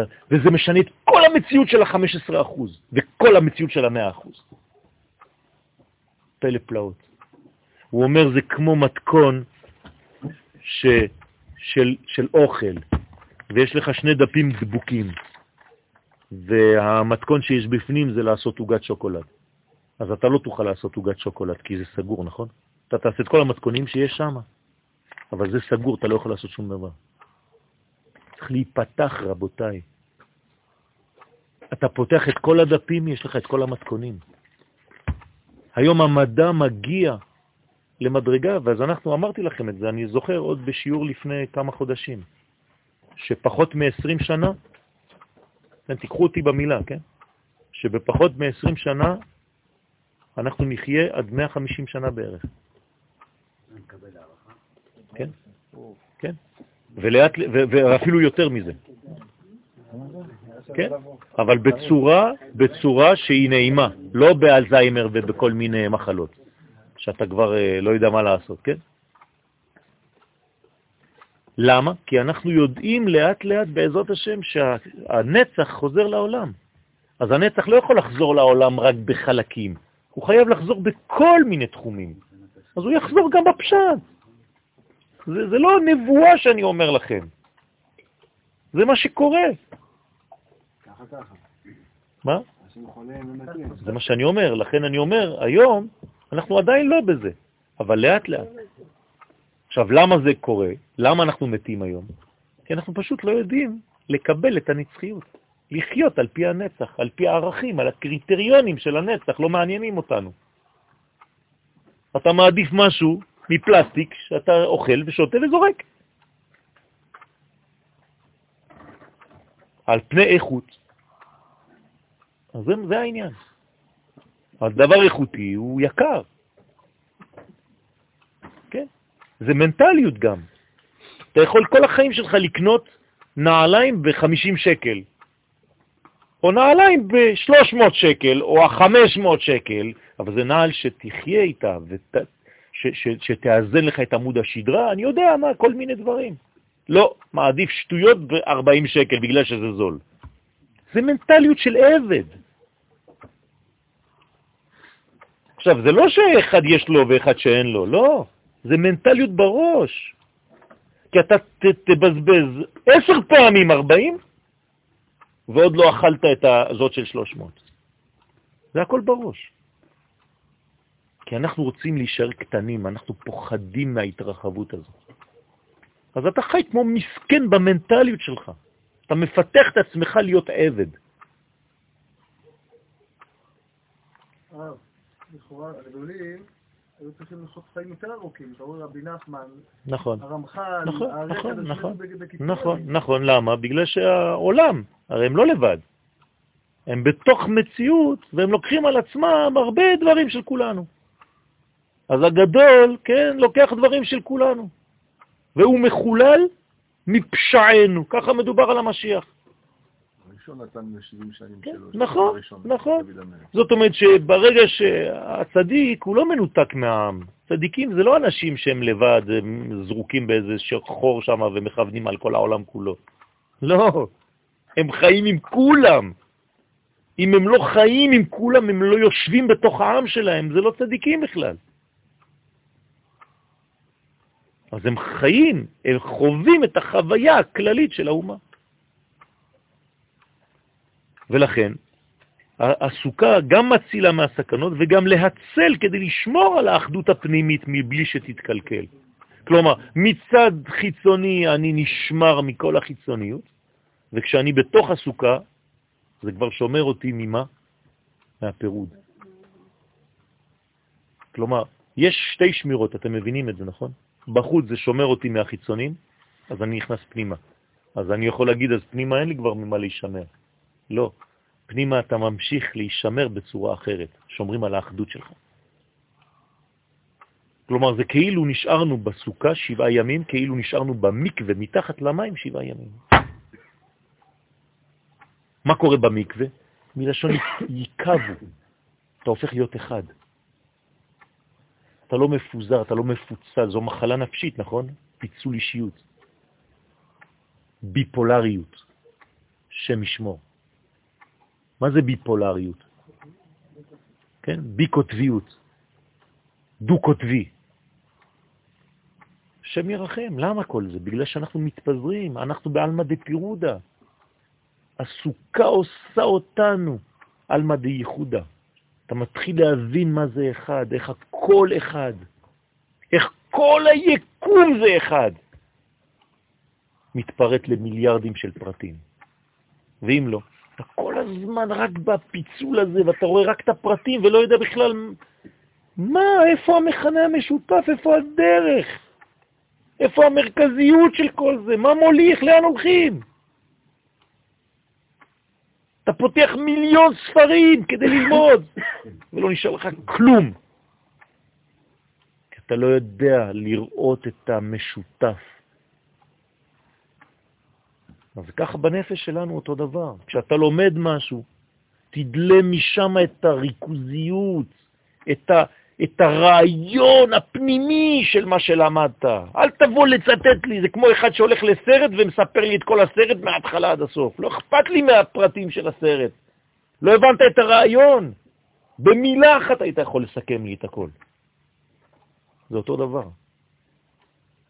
כשאתה נותן שיעור ואתה חוזר על כל מה שהוא אמר והוא אמר והוא אמר והוא אמר והוא אמר, אז אתה מספר לי את כל הסרט, לא הבנת כלום. תן לי רעיון בשתי מילים. אתה לא מסוגל לעשות את זה? תלמד. תלמדו לעשות סיכומים של מה שאתם לומדים. רעיון אחד צריך לצאת משיעור, אחד זה מספיק.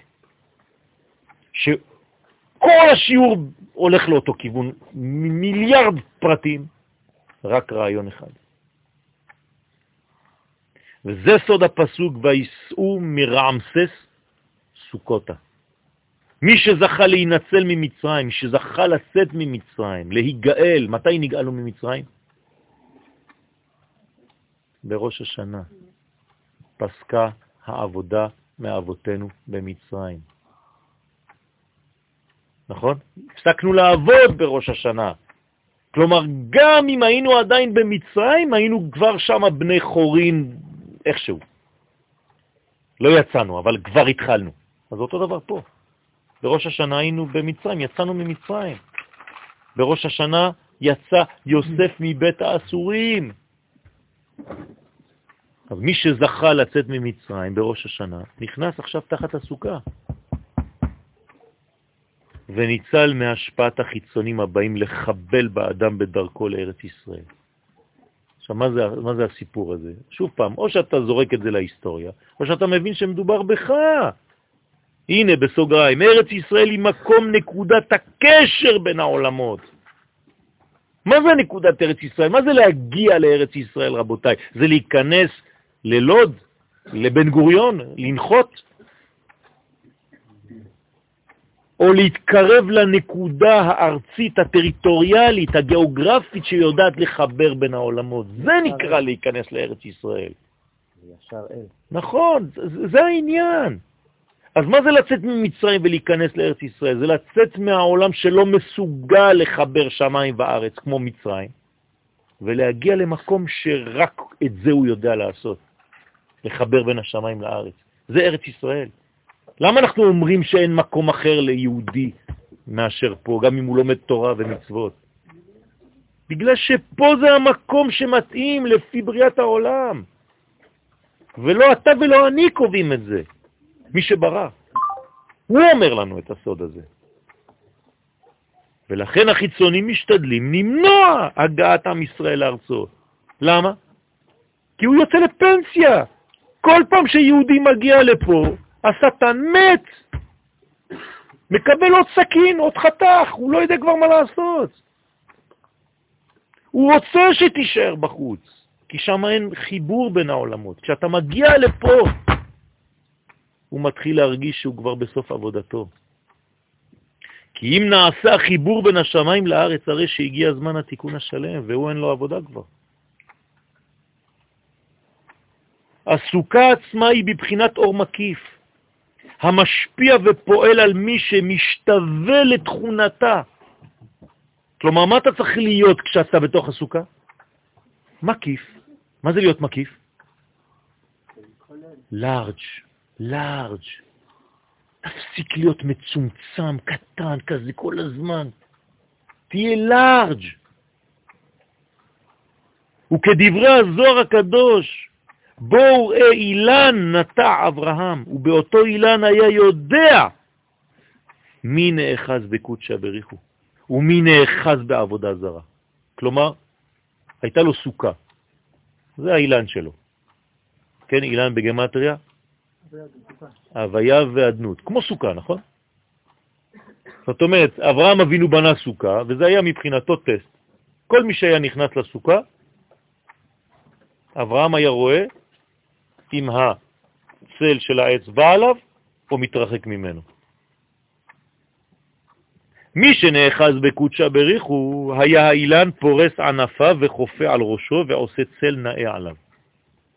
מי שנאחז בעבודה זרה, אותו אילן היה עולה וענפיו התרחקים מעל ראשו. זוהר. אז ידע אברהם, הוא מזהיר את אותו אדם, לא אומר לו, טוב, צא אתה רשע, צא החוצה.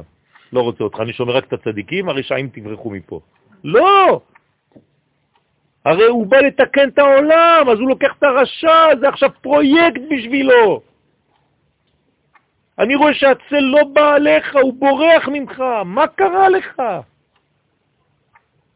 ולא שר משם, לא שר משם, אברהם אבינו, עד שנאחז באמונת קודשה בריחו.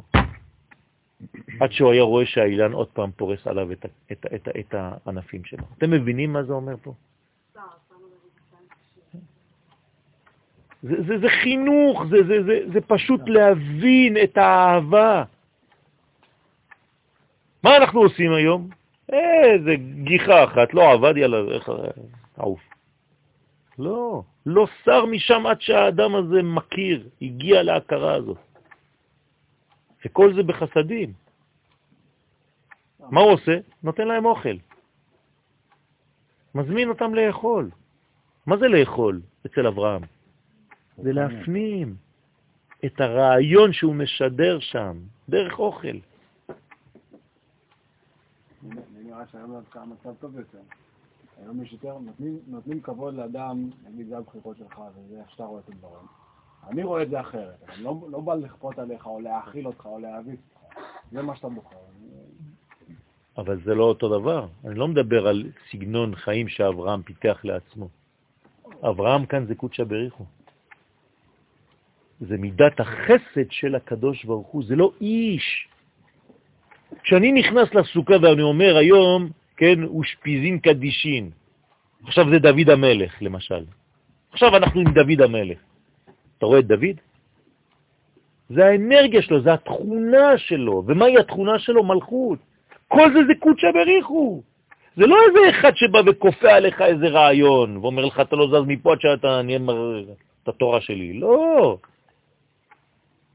זה קודשא בריחו בדמותו של בן אדם, הוא מרכבה לקודשא בריחו, מרכבה לספירת החסד האלוהית. זה משהו אחר. זה לא שאני בא ללמד אותך תורה עם סגנון ועם עם כפייה דתית, לא. אנחנו לא מדברים על זה, אנחנו מדברים על אבות האומה, אבות זה ה... כן, כל השאר זה תולדות ביחד, זה אב טיפוס, זה מטריקס, לפני שזה נפתח לפרטים. זה מה שצריך להבין. עכשיו, שוב פעם, אם אני קורא את התורה כמו סיפור, אז מה זה אברהם? איזה זקן, עם איזה מקל ואתה מדמיין אותו כמו איזה ערבי שם הולך ברחוב עם סנדלים. אוי ואבוי, חז ושלום ליפול למדרגה הזאת. הרב קוק היה כועס על כל מי שמדמיין את האבות בצורות כאלה. זה דמויות שהן קולטות את האנרגיה האלוהית של אותה תכונה. ואז צריך ללמוד מה זה ספירת החסד, ומה זה יצחק נעזר בגבורה, ומה זה תפארת יעקב, ומה זה נצח של משה, מה זה הוד של אהרון, מה זה יסוד של יוסף הצדיק, מה זה מלכות של דוד המלך. זה משהו אחר לגמרי. האריזל היה מעלה את כל מי שעכשיו ציטטתי בשבת לתורה, ליד התלמידים שלו. תדמיין לעצמך, אבא שלך, הרב הראשי, פה, של הכפר, עומד בטבע ואומר, יעלה אברהם אבינו ראשון, לקרוא בתורה בכבוד. אתה מבין? וכולם, כל הקהל, כל הקהילה, שומעים את הברכה. מה זה אומר? מי עלה לתורה עכשיו? המדרגה של החסדים האלוהיים, כלומר יש השפעה של חסד בעולם. זה משהו אחר, אנחנו לא מבינים את זה בכלל. הקטנו את הכל. זה אומר שהסוכה בעצם כוללת את כל האנושות, והיא הולכת ופורסת את העלים שלה, את הענפים שלה, כדי לעשות צל. למה היא צריכה לעשות צל? למה הסוכה זה צל? מה, למה אני צריך צל? אני רוצה לקבל את האור, תפסיק לתת צל. יפה מאוד. כמו שאמרתי בשיעור בשבת, יש סבלימינל והצל. אז הסבלימינל זה הקדוש ברוך הוא, להבדיל אלף הבדלות, והצל אנחנו לא יכולים לקבל חוץ מהצל, אנחנו בצל אל. ככה אפשר לבנות כלים, רק כשאתה בצל. אתם יודעים, אני אגלה לכם סוד, לפני שאני מתחיל ציור, באיזה צבע הקנבס? לבן, נכון? פעם אסור להתחיל ציור בלבן, אף פעם. זה צייר מעפן. צריך לצבוע את הקנבס שלך באפור. אתם יודעים את זה? הנה, גיליתי לכם סוד.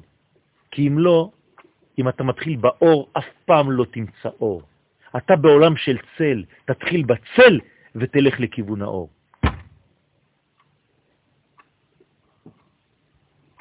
ככה זה עובד. אי אפשר אחרת. התכוונתי למשהו טיפה שונה. פתח. מישהו, איזושהי מדרגה שאומר, אני עכשיו אלך וישפיע עליכם. זה אלימות. כן, זה בזה שלא מכבד. בוודאי, זו אלימות. אני אמרתי את זה בשיעורים. הוא באמת מלא. נכון, נכון במאה אחוז. זה נכון במאה אחוז. לכן כל לימוד תורה יש בו גדר של אלימות. ולכן מה קורה בעתיד לבוא? לא ילמדו איש את רעהו תורה, כי כולם ידעו אותי, למקטנה ועד גדולה. בדיוק. אתה צודק במאה אחוז. זאת אומרת שאתה צריך לפתח בעצמך היום, וזה דבר לא חינוכי מה שאני אומר לכם, עצמאות נפשית, גם של מחשבה. זה למדתי ממורי ורבי הרב צוקרמן. אל תהיה שפוט של שום רב, אפילו לא של הרב שלך ולא שלי. כולל בהכל. פשוט מאוד, אתה צריך לדעת איך לבקש את העניין, כן? מה זה איך בהלכה? יש הלכה, אבל ההלכה זה לא בספרים. ההלכה זה אצל האדם. אי אפשר ללמוד הלכה משולחן ערוך. המרחב תמרון שהיה לך לפני אלפיים שנה הוא היה נורא רחב. היום אחרי שהפסיקה כל כך הצטמצמה, זה לא נכון. זה לא נכון. פשוט צריך לדעת איך, איפה, מה, מי. ואני אגיד לך עוד סוד. ככל שאתה הולך לשאול אדם גדול יותר, שיודע גם סוד, אז יותר ויותר בקולות, ופחות ופחות בחומרות. כי הכי קל זה להחמיר. הכי קל זה להחמיר ולפסול, והכי קשה זה להתיר. והחכמים הגדולים לומדים איך להתיר כל דבר. מה המגמה שלהם? כי המגמה שלהם היא בעצם שבחי בהם, ולא שימות. אז למה הגענו לכל כך הרבה? בגלל שהיום, אה, עוד פעם, הדתיות הרסה הרבה דברים, כל חלקה טובה. בגלל שהיום כל מי שמחזיק בדת, הוא שכח שאנחנו נהוגים ללכת לפי על בית הלל ולא בית שמאי. והוא עושה את ההלכה, פוסק את ההלכה כבית שמאי ולא כבית הלל. איפה ראינו שיש מדרכות. לנשים ומדרכות לגברים וכל מיני... אתה רק אומר שזה ממשיך. זה רק נקודות, לא, זה רק נקודות שחורות שאנחנו צריכים לתקן אותן. זה לא, אף פעם לא היה ככה. עד, עד היום, קם מישהו שהתחיל להתיר בהלכה חוץ אולי מהרב עובדיה? בוודאי. אתה יודע מה עשה הרב עובדיה? איזה מהפכה הוא עשה בעם ישראל? הוא לא אחד, זה עם, בדמות של איש. עוד פעם, אל תנתקו את הרבנים הגדולים מהאומה. זה אומה בדמות של איש אחד. וכמה עגונות, וכמה נשים, וכמה, אתה לא יודע איזה עבודה הוא עשה. מה? אל תשאלו אותי דברים כאלה, זה אני לא יודע. ואני גם לא יודע מי הביא, אה, כל אחד הביא משהו, אז תשאל, לא יודע. מאיפה זה יצא, אני לא יודע אפילו מאיפה זה יצא, מאיזה קופסה, הייתי עוזר לך, אבל... מחילה. יש אה, שאלה שם? כן.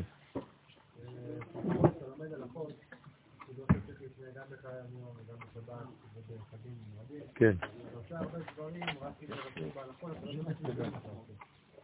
אוקיי. כן.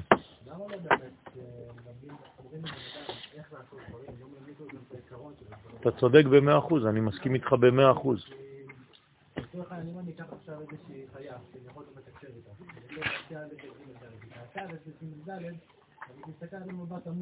אתה צודק במאה אחוז. נכון, נכון, נכון. אתה לא הגעת לשיעורים. זה מה שאנחנו עושים בשיעורים. זה בדיוק הסגנון.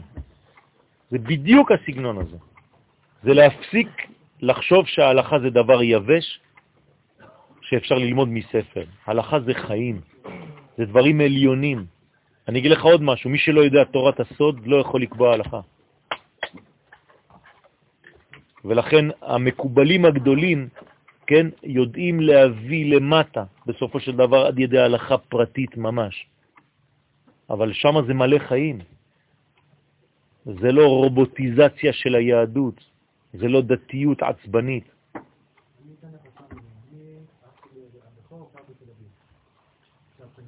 עיר הקודש.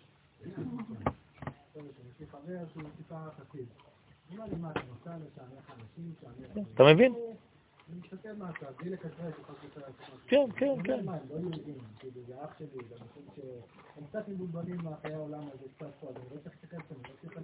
חס ושלום, חס ושלום, חס ושלום, להפך, להפך הגמור, להפך הגמור, כמו מה שנכנס לדיסקוטק, עכשיו.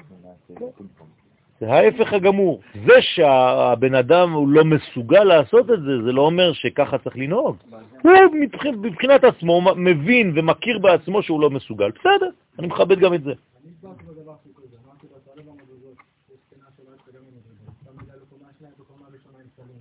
מה?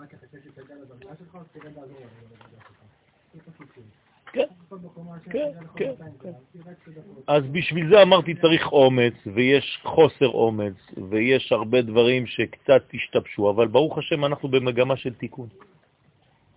לכן מיד אמרת תל אביב, אמרתי לך עיר הקודש. לא בזלזול, להפך. אם יש לכם איזה דירה או משהו במקום יפה בתל אביב, אני קונה. מול הים. מה? נכון. נכון. אז אני מבין שיש אנשים שמרגישים שבשלב זה קשה, בסדר. אבל אל תשבור את כל המנגנון בגלל שאתה לא מצליח. תן למישהו אחר שהוא ברמה גבוהה לגור ביפו, כמו הרב קוק. אני אומר לך שכן. עוד יותר. הוא היה- נוסע לקיבוצים ולכל המושבים היה יורד דווקא. היה יורד לאילת היום, כן. אבל הוא באמת קרא לעיר הקודש, כי אז לא היה שם לא לא אה, מסגדים. בסדר, בסדר, בסדר. הכל היה שם, למה לא היה? למה זה המצאה של אחרי? מסגדים, מסגדים היו. את יפו בנו אחרי שתל אביב קיימת? כנסיות לא היו. כנסיות לא מסגדים היו. כן, נכון. הסוכה משפיעה על האדם החוסה בצילה. ומטביעה בו מחדש את יסודות האמונה. כלומר, אנחנו קצת התרחקנו, מתרחקים במשך השנה מהאמונה. מה זה אמונה במילה אחרת? ודאות, נכון? חיים. אני מאמן משהו, זאת אומרת, אני מאמת אותו. אז אנחנו קצת הולכים לאיבוד, נכון? אז כשאין אמונה, אין ודאות, וכשאין ודאות אין שמחה. הרי אין שמחה אלא התרת הספקות. אז מה אני עושה בתוך הסוכה? מתיר את כל הספקות. אז אני חוזר לשמחה הטבעית שלי. כלומר, הסוכה זה המצב הבריא והטבעי של האדם כמו שהוא צריך להיות במקור. לכן סוכה, מה זה? זה שם הוויה ושם אדמי, ביחד. זה המקור הטבעי שלנו, האמיתי שלנו, קדושה בתוך טבע. אתה יוצא מזה? זה נקרא שיצאת מהסוכה? לא מהצריף. יצאת מהחיבור של שם הוויה עם שם אדמי, אתה תחת שליטת החיצונים. אתה נכנס לחיבור הזה של שם הוויה ושם אדמי, אתה חוזר לאמן, לאמונה, אתה חוזר לוודאות. זה נקרא להישאר בסוכה או לצאת מהסוכה, אתם מבינים את זה עכשיו? זה לא סתם פרקטי בסוכה שלי. נכון שזה מופיע במצב אמיתי, דה פקטו, במציאות, תחת הסוכה. אבל זה רעיון הרבה יותר עצום מזה. אתה יכול להיות שבועיים בסוכה שלך, ואם אתה לא לומד בפנים את הרעיון העוצמתי, הנקודתי, הפנימי, הנשמתי של הדבר הזה, אז עוד פעם, אתה עושה פולחן. לכן הסוכה משפיעה לאדם החוסה בצילה ומטביעה בו מחדש את סודות האמונה. על כן נקרא שמה צילה דמהמנותה, צל האמונה. ברמז ניתן לומר שהצל, כן, לקחתי משחק מילים, צל האמונה. אז לקחתי את המילה צל של האמן. מה זה הצל של האמן? האותיות הבאות אחרי אמן, נכון? כלומר בנס. זה נקרא צל האמן, האותיות שבאו אחר כך. רמז לכך שצל האמונה פירושו נס. דהיינו שכל מי שחוסה בצל הסוכה כאילו נמצא ברחם העולם הבא, במציאות שהיא מצד אחד בעולם הזה, ומאידך כל כולה במעלות שהן למעלה מגדר הטבע. הנה, הנה לכם, חיבור טבע ולמעלה מהטבע, בצריף, רעוע. אתם מבינים איך זה עובד? איך אני יכול לחבר נצח וחולף? סוכה. שם הוויה, נצח, חולף, שם אדמי. נצח וחולף, סוכה, 91, גמטריה אמן. פלא פלאות. כלומר, הסוכה זה חיבור העולמות. לא, עוד פעם, עוד פעם. שבעה ימים אלה זה רמז לשבעת הימים של בריאת העולם, שזה כל הזמנים. רק אני, בפועל דמיוני, עושה את זה שבעה ימים. יש עדיין סוכה, צריכה להיות בתוכה עדיין, בפנימיות שלך, לא לשכוח את זה. לצאת עם הכוח הזה. כשאני יוצא משבת, מה אני לוקח איתי בכיסים קצת? אני גונב מהאור של השבת. מה אומרים חכמי הקבלה במוצאי שבת? לפני וינועם. שכל האור של השבת, אני לוקח אותו עכשיו לשבוע. אם לא, אז מה עשיתי שם? מה, עליתי לשבת לאיזה מקום גבוה, מה אני עושה שם? אני לוקח את כל האינפורמציה שראיתי שם, לא? אם לא, אני טיפש. תגנוב את זה, תקבע את זה. שם זה גניבה מותרת. תשים בכיסים, תשים בנשמה, תשים באוזניים, בעיניים, בכובע, איפה שאתה רוצה תחביא. חתיכות מהשבת. וכל יום תוציא אחת היום, יום אחד בשבת. אתה מוציא מפה, מוציא משם. אם לא, אז מה עשית שם? בשביל מה כל הסוכה הזה, כל המעבר הזה בסוכות? עוד פעם, בגלל זה אנחנו עושים את זה כל פעם מחדש, כל שנה. בגלל זה עושים את זה כל פעם מחדש, כל שנה, כי אנחנו בעולם של שכחה. זאת אומרת, כל ערב בסוכה, עכשיו אנחנו במידת המלכות. מור, אני נותן לך עכשיו מפתח. פספסת את היום הראשון, השני, השלישי, הרביעי, החמישי בסוכה, השישי בסוכה, עכשיו את במלכות. במלכות יש את כל מה שפספסת שם במקולת אחת. עכשיו את, עכשיו, עכשיו. בראש שלך עכשיו, במחשבה שלך, בלב שלך, ברגש שלך, תגידי, אני לוקחת איתי עכשיו, מעכשיו, את כל מה שפספסתי, ואני לוקחת את זה איתי ולוקחת את זה לכל השנה כולה. יהיה בי מידת החסד בשפע, מידת הגבורה בול מה שצדי, מידת התפארת מה ש... וכו' וכו'. וזה ככה יפעל. אני מחליט בזה. ואם אני לא ודאי שאני מחליט בזה, אז זה לא יפעל. היום במדע, אפילו ה... המדע משתנה לפי הראות שלי. תורת הקוונטים, כל תורת הקוונטים זה העניין הזה. אני מחליט. אל תפחדו, זאת לא גאווה. זה מה שהקדוש ברוך הוא נתן לנו. כשאברהם היה מכניס את אורחיו תחת העץ, לא הייתה כוונתו אלא להשפיע עליהם את אור החסדים הנובעים ממדרגת עץ החיים. וכבר הזכרנו את הקשר לבצלאל בחג הסוכות, שהיה יודע ומבין בצירוף האותיות שבהן נבראו השמיים והארץ. בצלאל ידע לתרגם את העולמות העליונים ואת כל ערכיהם לעצמים מוחשיים בעלי מידות בעולם הזה. איזה יסוד של צדיק, איך אפשר לעשות דבר כזה? מה זה האיש הזה? לוקח אינסוף ועושה כלים?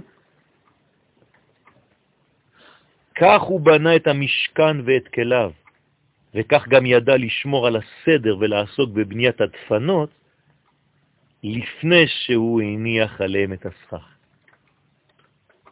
ברמז, הוא בנה קודם כל את המשכן ואחרי זה את הכלים. את המשכן רק משה בנה. מה? משה הקים אותו, כן? אבל הוא לא ידע איך לעשות את הכלים. למה הוא לא ידע, משה? כל פעם שמשה היה צריך לתרגם משהו עליון לכאן, היה קשה לו. צריך להראות לו מטבע של אש, דברים וזה. למה? כי משה נמצא באור, ובצלאל נמצא בצל. זה העניין. סליחה? את המנורה הוא הכין. מי? משה. שום דבר. לא הכין את המנורה. היא עלתה, עשתה, נעשתה מאליה. ויעש, זה לא משה. בצלאל עשה את המשכן ורק אחר כך עסק בעשיית הכלים. לכן משה אמר לו, שמא בצלאל היית? כי משה מה אמר לו קודם? כלים, ואחרי זה משכן. בצלאל מה עשה? משכן, ואחרי זה כלים. אומר לו, אתה בצלאל, אתה, אה? אומר לו, כן, זה השם שלי, איך אתה יודע? לא, לא התכוונתי לזה. אתה באמת בצל אל, כי אתה מתחיל בצל. אני מתחיל באל. אני איש האלוהים. וגם בסוכה, המסגרת המקיפה, מה אני, אני שם את הסכך לפני הדפנות? הסוכה שלי פסולה. כן? האם אני שם את הכיפה שלי לפני שתיקנתי את עצמי? אתה שם את הסכך לפני הדפנות? אז מה עשית? אין לך מידות ואתה שם עליך כובע. אם זה בשביל לשים אותה בצורה נכונה, אני מרשה. כן? היו נכנסים אצל הרב קוק עם כיפות כאלה, שנשארו שנתיים מקופלות ככה, איזה מין משולש כזה. כן, אז רואים מיד שאתה לא רגיל, כן? אז הרב קוק אומר לו, למה אתה מתחפש? אמרתי לך להתחפש? אתה לא שם כיפה, נכון? אז מה אתה בא לשים כיפה לידי עכשיו? מה לכבד? זאת אומרת שבחוץ אתה מזלזל בהכל. לא. אם אתה מכבד, קודם כל תכבד את עצמך, את האמת. תבנה את הדפנות שלך, ואחרי זה תשים את הסכך. סכך זה כיפה סרוגה, כן? צריך לראות את החורים.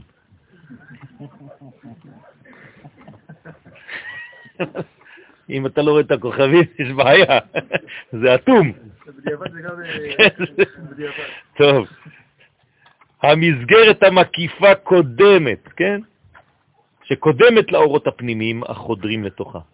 ובבחינת נפש קבעו חז"ל סדר דומה, והוא שבית ואישה קודמים ללימוד התורה. הנה, חז"ל, כלל. כמו שנאמר ביעקב, ויבוא יעקב שלם, ורש"י אומר במקום, שלם בגופו, שלם בממונו, שלם בתורתו, לפי הסדר. כלומר, בתורה האחרון, קודם כל יש לו אישה, אחרי זה יש לו קצת כסף, ואחרי זה הוא עושה גם באישה. ולכן מפה לוקח הרמב"ם שהטיפשים עושים הפוך. שהקדים שלמות גופו זו אשתו, ושאר ענייני החומר טרם השלמת תורתו. אם לא, איך אתה יכול ללמוד תורה? יש לך יישוב הדעת כדי ללמוד תורה? באים תלמידים שלי לפעמים, או, אה, היו שנה, שנתיים, שלוש שנים במכון, אומרים לי, טוב, אה, אני מתלבט אם ללמוד עוד איזה חודשיים, שלושה, או להתחיל... אמרתי לו, אתה נשוי, נכון? אתה מביא פרנסה לבית? הוא אומר לי, לא, עדיין לא. אמרתי, תגיד, אתה רוצה להתגרש? לך לעבוד. תתחיל למצוא משהו רציני, תחזור ללימוד בשקט. אבל גם כשאתה פה עכשיו לידי אתה לא שקט, אתה לא יכול ללמוד. הוא אומר לי, נכון, אני כל הזמן דואג. אין לך יישוב הדת, אז מה אתה עושה?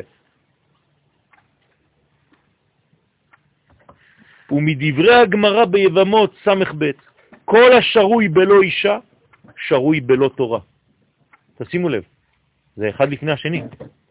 אפשר להבין שהסדר הנכון לזכות לתורה, לתורה עמוקה וברורה, הוא להקדים ולטפל בכל הנושאים שיעזרו לו לאדם להשיג תורתו ביישוב הדעת, כגון מציאת פרנסה, בניין בית, כן, ונשיאת אישה, שכל אלה יהיו בגדר החרבת דעתו של האדם לצורך קיבולת, כן, ראויה של אור השם. אם לא, אתה לא יכול לקבל אורות. אתה רוצה לקבל אורות. אין לך כלים, איך תקבל אור?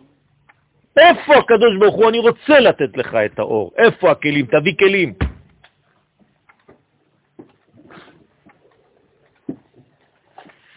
בקהלת כתוב, בצל החוכמה, בצל הכסף. והבן הקשר ביניהם. כיוון שבניין ההיכל קדם לעשיית הכלים הרומזים לאור הפנימי. זו הייתה שיטתו של בצלאל, ולכן רק הוא התאים לבחינת צל האמונה, כפי שהוא מופיע גם בחג הסוכות. כלומר, אני יכול לומר שכל הסוכה היא בצלאל. בצלאל בן מי הוא היה? בן האור, נכון? שלי. בצלאל בן אורי, ולכן הוא איש חופשי, בן חור, בן חורין. למטה יהודה, מלכות. אתם מבינים מה זה? זה הכל קודים. אתם חושבים שקראו לו ככה סתם בתעודת זהות? נכון, אז היה בן אדם שקוראים לו ככה, אבל התורה אומרת לך, יש רמז שם גנוז, הוא בצל של האל, לכן הוא בן האור. הוא הבן של האור, ובגלל שהוא הבן של האור אז הוא בן חורין. ואז הוא יכול לגלות מלכות. כלומר, את כל הדברים העליונים כאן בעולם הזה, זה נקרא לגלות מלכות. במילים פשוטות, היום זה דוד המלך, מה אני צריך ללמוד בסוכה הזאת עכשיו, בלימוד הזה? לתרגם את כל הערכים העליונים לחיים שלי. לא באנו ללמוד סתם איזה חידושים ווורטים וכל מיני, לא. אנחנו צריכים לצאת מחר בבוקר ולתפוס את הדברים בידיים. אני מסוגל בעזרת השם מחר לקחת את הדברים האלה ולהפוך אותם למציאות גשמית. זה נקרא מלכות. עוד פעם, זה לא דוד המלך כאיש, זה הרעיון שדוד המלך משדר לי בעולם. להיות מלך. מוח, לב, שמוריד לכבד. זה נקרא מלך. אותו דבר. כן, כליות זה עוד יותר נמוך. זה, זה העניין. הוא בדעת חדרים ימלאו. ובליקוטי תורה, כן, של רבי נתן, בפרשת האזינו כתב הרב זצ"ל, האור המקיף תמיד קודם לאור הפנימי, תמיד. כלומר, הרעיון הגדול קודם לפרטים. אבל אם אתה לא מכיר את זה, אז אתה נכנס לפרטים ואתה הולך לאיבוד שם. אתה צריך ללמוד את הרעיון הגדול הזה. והביטוי לסדר הזה מופיע כאמור בסוכה עצמה, המקיפה והמצילה על האדם. זאת ועוד שבזכות האורות המקיפים שלה, אנו מתקדמים ומגיעים לשמיני עצרת, המגלה את בחינת האור הפנימי. כלומר, מה זה שמחת תורה? הפנמה של כל הרעיון, זה נקרא אור פנימי. אור מקיף זה דבר שהוא עדיין גדול עליך. אבל כל זה, זה, זה, זה, זה בסדר, זה נחמד והכל, אבל אני צריך משהו בשביל החיים שלי, מה, מתי זה? שמחת תורה, שמיני עצרת, עצרת. זה הכל, זה אומרים לך סטופ. יש לך יד כזאת גדולה, כן, תמרור, זהו. מבינים את הכל. דרך אגב, שמו של היום מורה על יכולת קליטת האור. זה נקרא עצור. הנטועה בו מיסודו, ועל יכולתו לעצור את האור בכלים זקים שיודעים לשמור עליו כצידה לדרך גם אחרי החגים, מור. כן, זה more and more, כן. כל זה החל, החל כאמור דווקא בגילוי הסוכה הקשורה במהותה לאור המקיף שקדם לגילוי האורות הפנימיים. ועוד דוגמה לסדר הזה בקדימת מצוות הסוכה למצוות ארבעת המינים. אותו דבר. מה קודם למה? סוכה, לפני ארבעת המינים. הרי מתי אנחנו מתחילים דה פקטו את המצווה של ארבעת המינים? רק בבוקר. מצוות הסוכה זה כבר בערב שקדם. למה? כי האור המקיף קודם לאורות הפנימיים שאני מחדיר לתוכי. לכאורה לא צריך להקיף יותר. מה? אה, זה עוד מקיף אחר. גם המקיפים של מים, גם אתה גם מכניס אותם. לא, המקיפים של התיבה יותר גבוהים מהמקיפים של הסוכה. נכון, נכון. בסדר, אז זה עוד מקיף אחר, בקומה אחרת. של אימה. נכון, נכון. שהסוכה היא כאמור בחינת אור מקיף, והלולב ומינה הם בחינת אור פנימי. יוצא כי צל הסוכה הוא אור מקיף השומר את האדם מבחוץ ושומר על אחדותו מבפנים. כלומר, הוא שומר אותי פעמיים. ומעניק לו יישוב הדעת ונחת רוח הנחוצים לו להפנמת כל ערכי התורה העליונה. כלומר, אני בוני לעצמי כלים במשך שבעה ימים כדי להיות באור מקיף ואור פנימי, כדי ששבוע הבא, כשאני לומד שיעור תורה, פתאום אני אומר, וואלה, זה נכנס בי לא, לא הבנתי כלום שנה שעברה, עכשיו אני מתחיל להבין. מאיפה זה בא? בגלל שעברת דרך תחנת חג הסוכות. אז כל שנה אתה משתפר. התורה שאתם לומדים היום היא לא יותר טובה משנה שעברה ולפני שנתיים ועשר שנים? בוודאי שכן, אתם יודעים עכשיו דברים שלא ידעתם.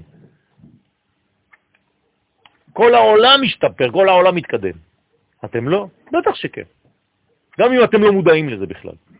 אתם לא מבינים באיזה רמה אתם היום. תצאו החוצה ותדברו ותלכו לשמוע אה, דברים אחרים ותראו. רגע, יש שאלה. אם אני מפנים דבר, כן. נעלם כאילו, אני- יש השגה ב...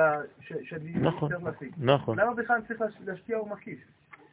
אתה לא משפיע אור מקיף, אתה מפנים חלק מהמקיף שהוא קרוב אליך והופך אותו לפנימי, ואז יש חיסרון שם, אז נותנים לך מקיף חדש. נעלם.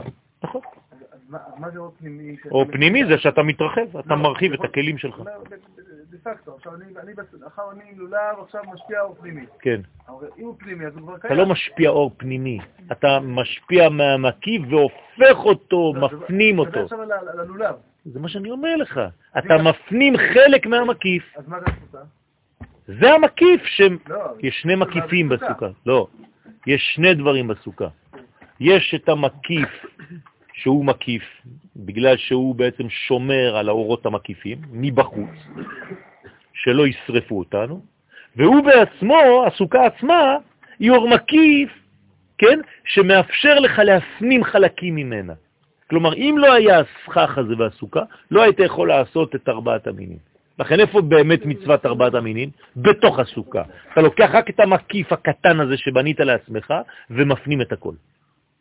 ואז מה אומרים לך עכשיו? בלעת בעצם את כל הסוכה שלך, נכון? אז מה צריך לעשות עכשיו? סוכה חדשה.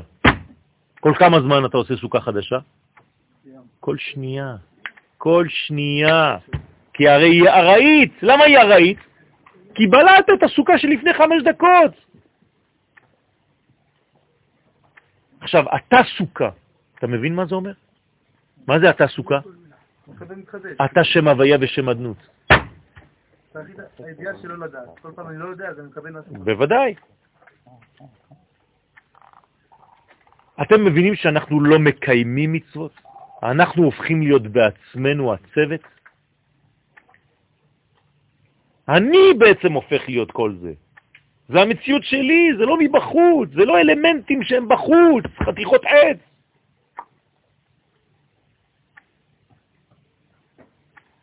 זה, זה, זה, זה, אנחנו כל כך בחיצוניות שאנחנו לא מבינים שזה אנחנו.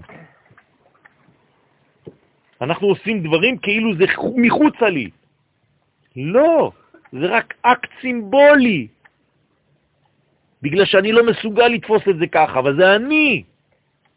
אם אתה מבין את המנגנון ולא בונה סוכה, זה בכלל לא מצווה? נכון, לא? נכון, מה, אדם שעכשיו מבין את המנגנון תפילין, אז נכון, זה מה שיהיה לעתיד לבוא.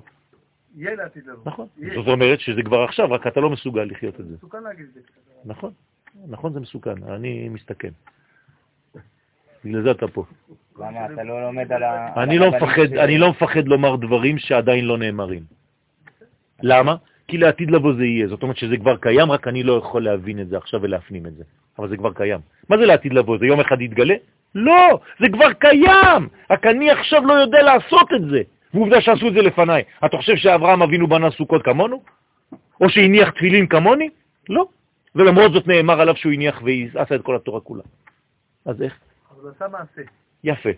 אבל המעשה שלו הוא הבין את המנגנון, אבל הוא עשה יפה, מעשה, בסדר. אבל זה לא המעשה שאני יודע לעשות כמו עכשיו. הקדוש ברוך הוא עושה מעשה, כתוב שהוא מניח תפילין. זה אתה תגיד. נו, אתה מבין מה אני אומר לך? אתה יכול להניח תפילין בצורה אחרת. עכשיו, אני אומר שעכשיו אנחנו לא מבינים את זה, אז אנחנו מניחים תפילין כמו שאנחנו מניחים תפילין. אבל לעתיד לבוא כל המצוות בטלות. אז זה לא כל כך חינוכי, אתה צודק, זה קצת מפחיד, אתה גם צודק, אבל זה מה שכתוב. אני אגיע למצב כזה שאני בעצם אפנים את כל ההוויה בלי כל האמצעים שהיו דרושים עד היום. אבל זה רק לעתיד לבוא. עכשיו, לעתיד לבוא אולי זה, זה, זה עכשיו, כן? אבל זה לאט לאט, צריך להיזהר. נכון. אז יפה. בגלל זה אני אומר שהמעשים האלה לא צריכים להתאפס, לא, להתאפס, כן, בעינינו, כדברים...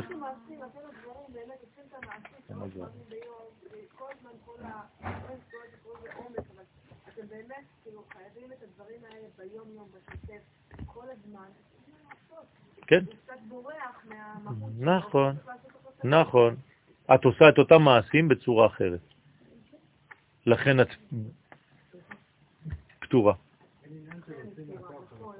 מה? בוודאי שיש עניין להוציא מן הכוח אל הפועל, אבל אני יכול להוציא את זה דרך רעיון ודיבור.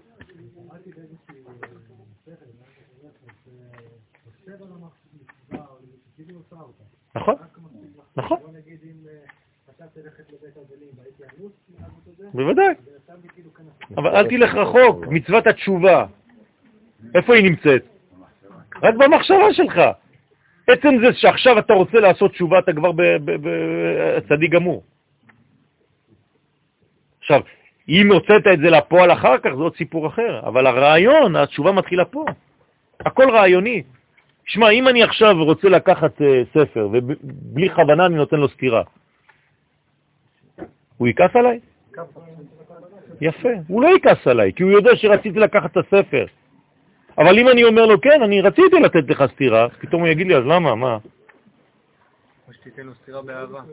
זאת אומרת שזה הכל עניין. אני מכיר רב, נכון, אחד מהרבנים שלי, כן?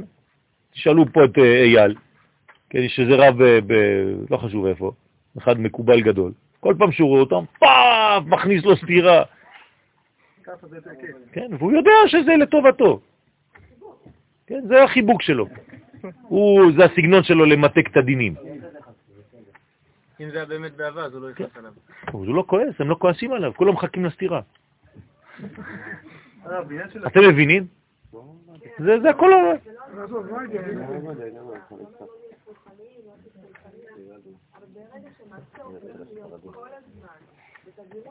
יפה. לכן אסור לעשות את התפילה שלך, איך כתוב? קבע. לא. המילים הם אותן מילים, אבל הכוונה שלך כל הזמן אחרת. גם אם תרצה, לא תרצה. לא נכון. בתפילה של הבוקר הייתי בסינגפור, בתפילה של אתמול, אני מדבר עכשיו בשלילה, כן? נכון? זה קורה לך? באמצע העמידה לחשוב על הקציצות שלך ועל הזה? את בתפילה, כן? נו, אז את רואה שגם התפילה שלך שונה. פעם היית בקציצות, פעם היית בפולין. כן. זה אומר שבעצם גם עם אותן מילים אני בעולם אחר, כל יום, במדרגה אחרת. עכשיו תתרגמי את זה לצד החיובי. זה אותו דבר. הכוונות של אתמול הן לא הכוונות של היום. באותה תפילה, באותן אותיות, באותן מילים. אף פעם לא תהיה באותה תפילה שהיית אתמול. המילים הן אותן מילים, אבל אתה הולך למקום אחר, אתה עולה למקומות אחרים. אז יפה, אז צריך לא להתרגל ולא לעשות את הדברים בצורה כזאת. נכון. אה, נכון, אז צריך לצאת מזה, לדעת, לשלוט על הדברים האלה. אנשים בערכנו. אני כן. מחר בבוקר, יש לי אפשרות ללכת להתפעל בתפילת האוטוסטרדה של היישוב. כן. לא מספיק לעקוב בעיניים כן, אחרי המילים. כן.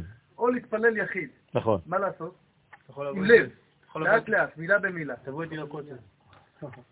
למה, למה אתה לוקח קצוות? כי, כי זה ככה. לא, אבל יש לך אפשרות אחרות, לא? ללכת למקום שאתה הולך למקום. סע למצפה, תעמוד חמש שעות בתפילה. נכון, זהו, תגמור ב-12 אחת וזהו. קח בקבוק מים גם. אתה מבין? ואני אגיד לך חסיד, אחד מהמקובלים הגדולים היום, שיגיד לך, אני אתפלל פה עם המהירים. למה? לפחות אין לי בעיות שיכנסו לי בראש כל מיני מחשבות אחרות. אין לי זמן. אז בכל זה גם ייכנס לו כל הזמן. אני הייתי מתפלל בבית עם הרב שיינברגר, לידו. אני מתחיל, אה, השם שפתי תפתח ערבית אצלו בבית, אני מגיע לברכנו, הוא כבר עושה שלום עם רומיו. ואני באמצע התפילה אומר, ריבונו של עולם, מה הוא עושה? כבר הורדתי מהכוונה של עצמי כבר. אז הלכתי לשאול אותו, כבוד הרב, איך אתה מתפלל כל כך מהר? הוא אומר לי, אצלנו אסור לתת לשום כוח זר להיכנס, אז כמה שאני עושה מהר, כמה שאני מגיע. בסדר, אז זה בסדר, מה? בקיצור, שורה תחתונה, תמצא את הזרם. והתפללתי עם הרבי מלובביץ' ככה, כמו שאני קרוב אליו, איפה הלב? הלב- לילה, ודאי, ותפילת מנחה. הוא אומר לי, יש לי מפתחות. אז יש לו מפתחות, אני נכנס איתו, מה אני אעשה? היה לילה ודאי, עשר בלילה, כן. והתפללנו מנחה. כשהשקיעה הייתה בשש, חמש וחצי. איך אתה עושה את זה? תגיד לי. לילה. אה, הנה, צוריאל, הייתי לידו, היינו אצל הרב אשלג בבני ברק. כן, התפללנו, אה, מה זה היה מנחה? כבר חושך ודאי. ואני רק, אני כמו איזה משוגע מחסיד לחסיד, וואי, שקיעה, שקיעה, כולם אומרים לי, אתה ראית את זה, אתה ראית את זה. עשינו ביחיד, עשינו ביחיד! וכשסיימנו ביחיד הם מתחילים. אשרי יושבי בית איחוד, אתה אומר, מה, ריבונו של עולם, כוכבים כבר. מה אתה רוצה לעשות? מה, אני אגיד לו שהוא טועה? לא, הוא יודע, הם יודעים מה הם עושים, תאמין לי. אז יש קצבים, יש קצב. כל אחד יש מדרגה, יש מדרגות. אני קטן, אני לא מבין, אני עצבני עדיין, דתי עצבני. רואה זה, הלכה. הנה חסידים, קבוצה שלמה של חסידים מקובלים, נכדים של הרב אשלג, בעל הסולם. מה אתה רוצה? הרב מעם שינוב. כן? איזה יום היום? שלישי? עכשיו זה מוצאי שבת בשבילו.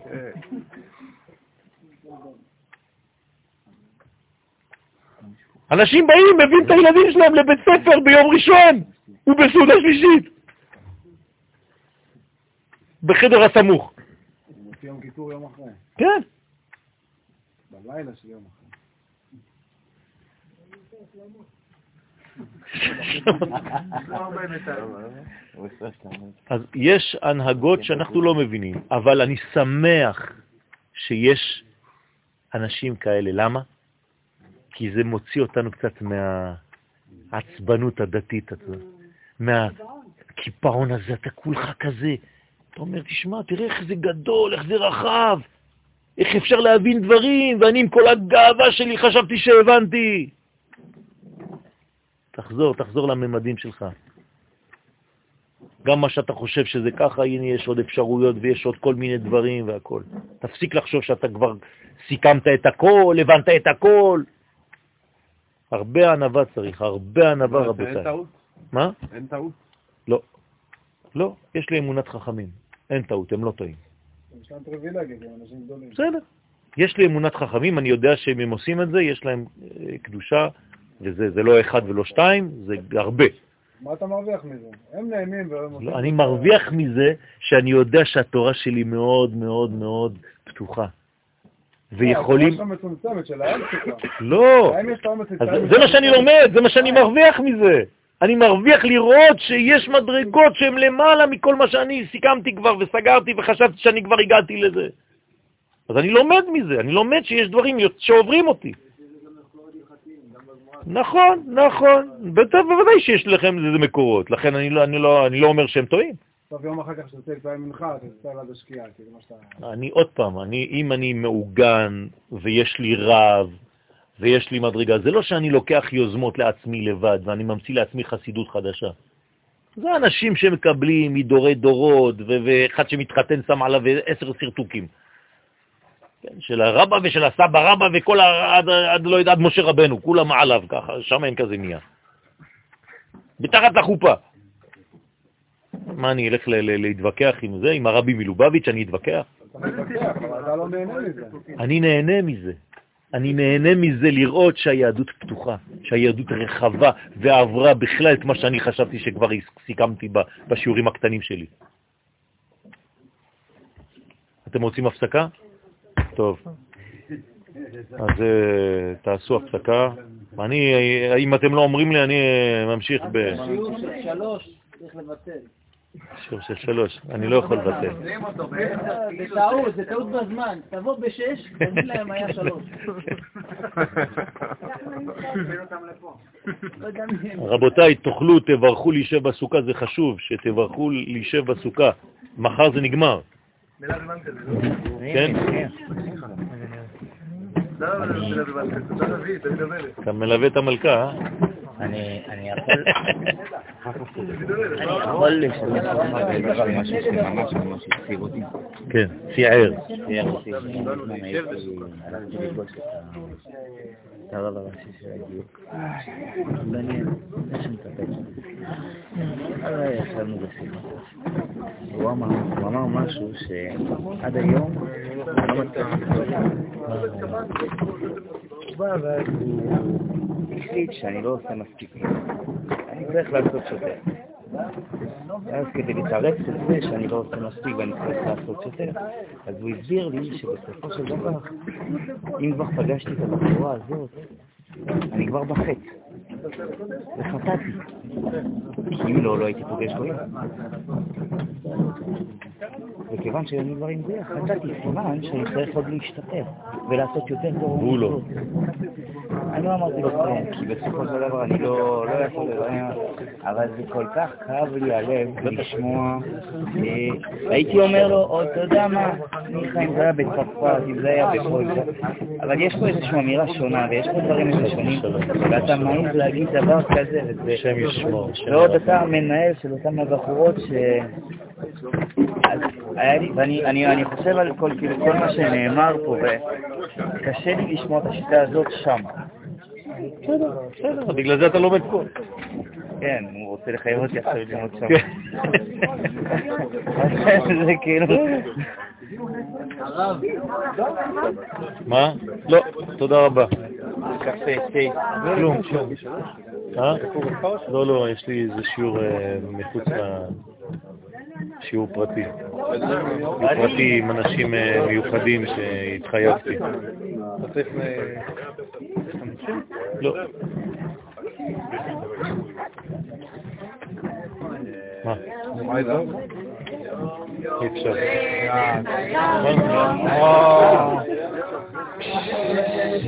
בגלל זה הפסקה?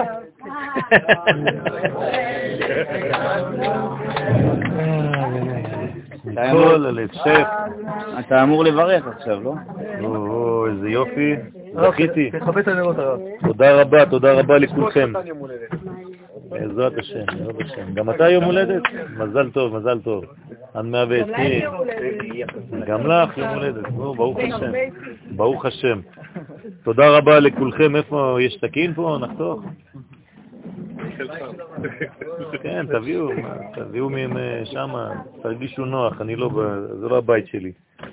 זה בית של כולם פה. בית הרי זה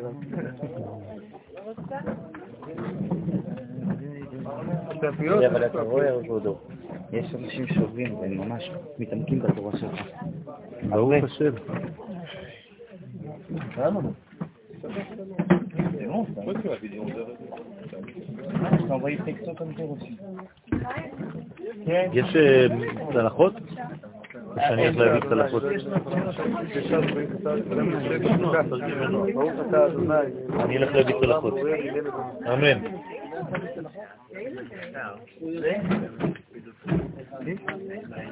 מחילה, אני רוצה לבקש מחילה מכל מי שהגיע לשמחת בית השואבה, ובשמחת בית השואבה אני לא מצליח לקום ולהגיד שלום וברכה לכל מי שנכנס. תסלחו לי, זה לא חס ושלום מחוסר כבוד.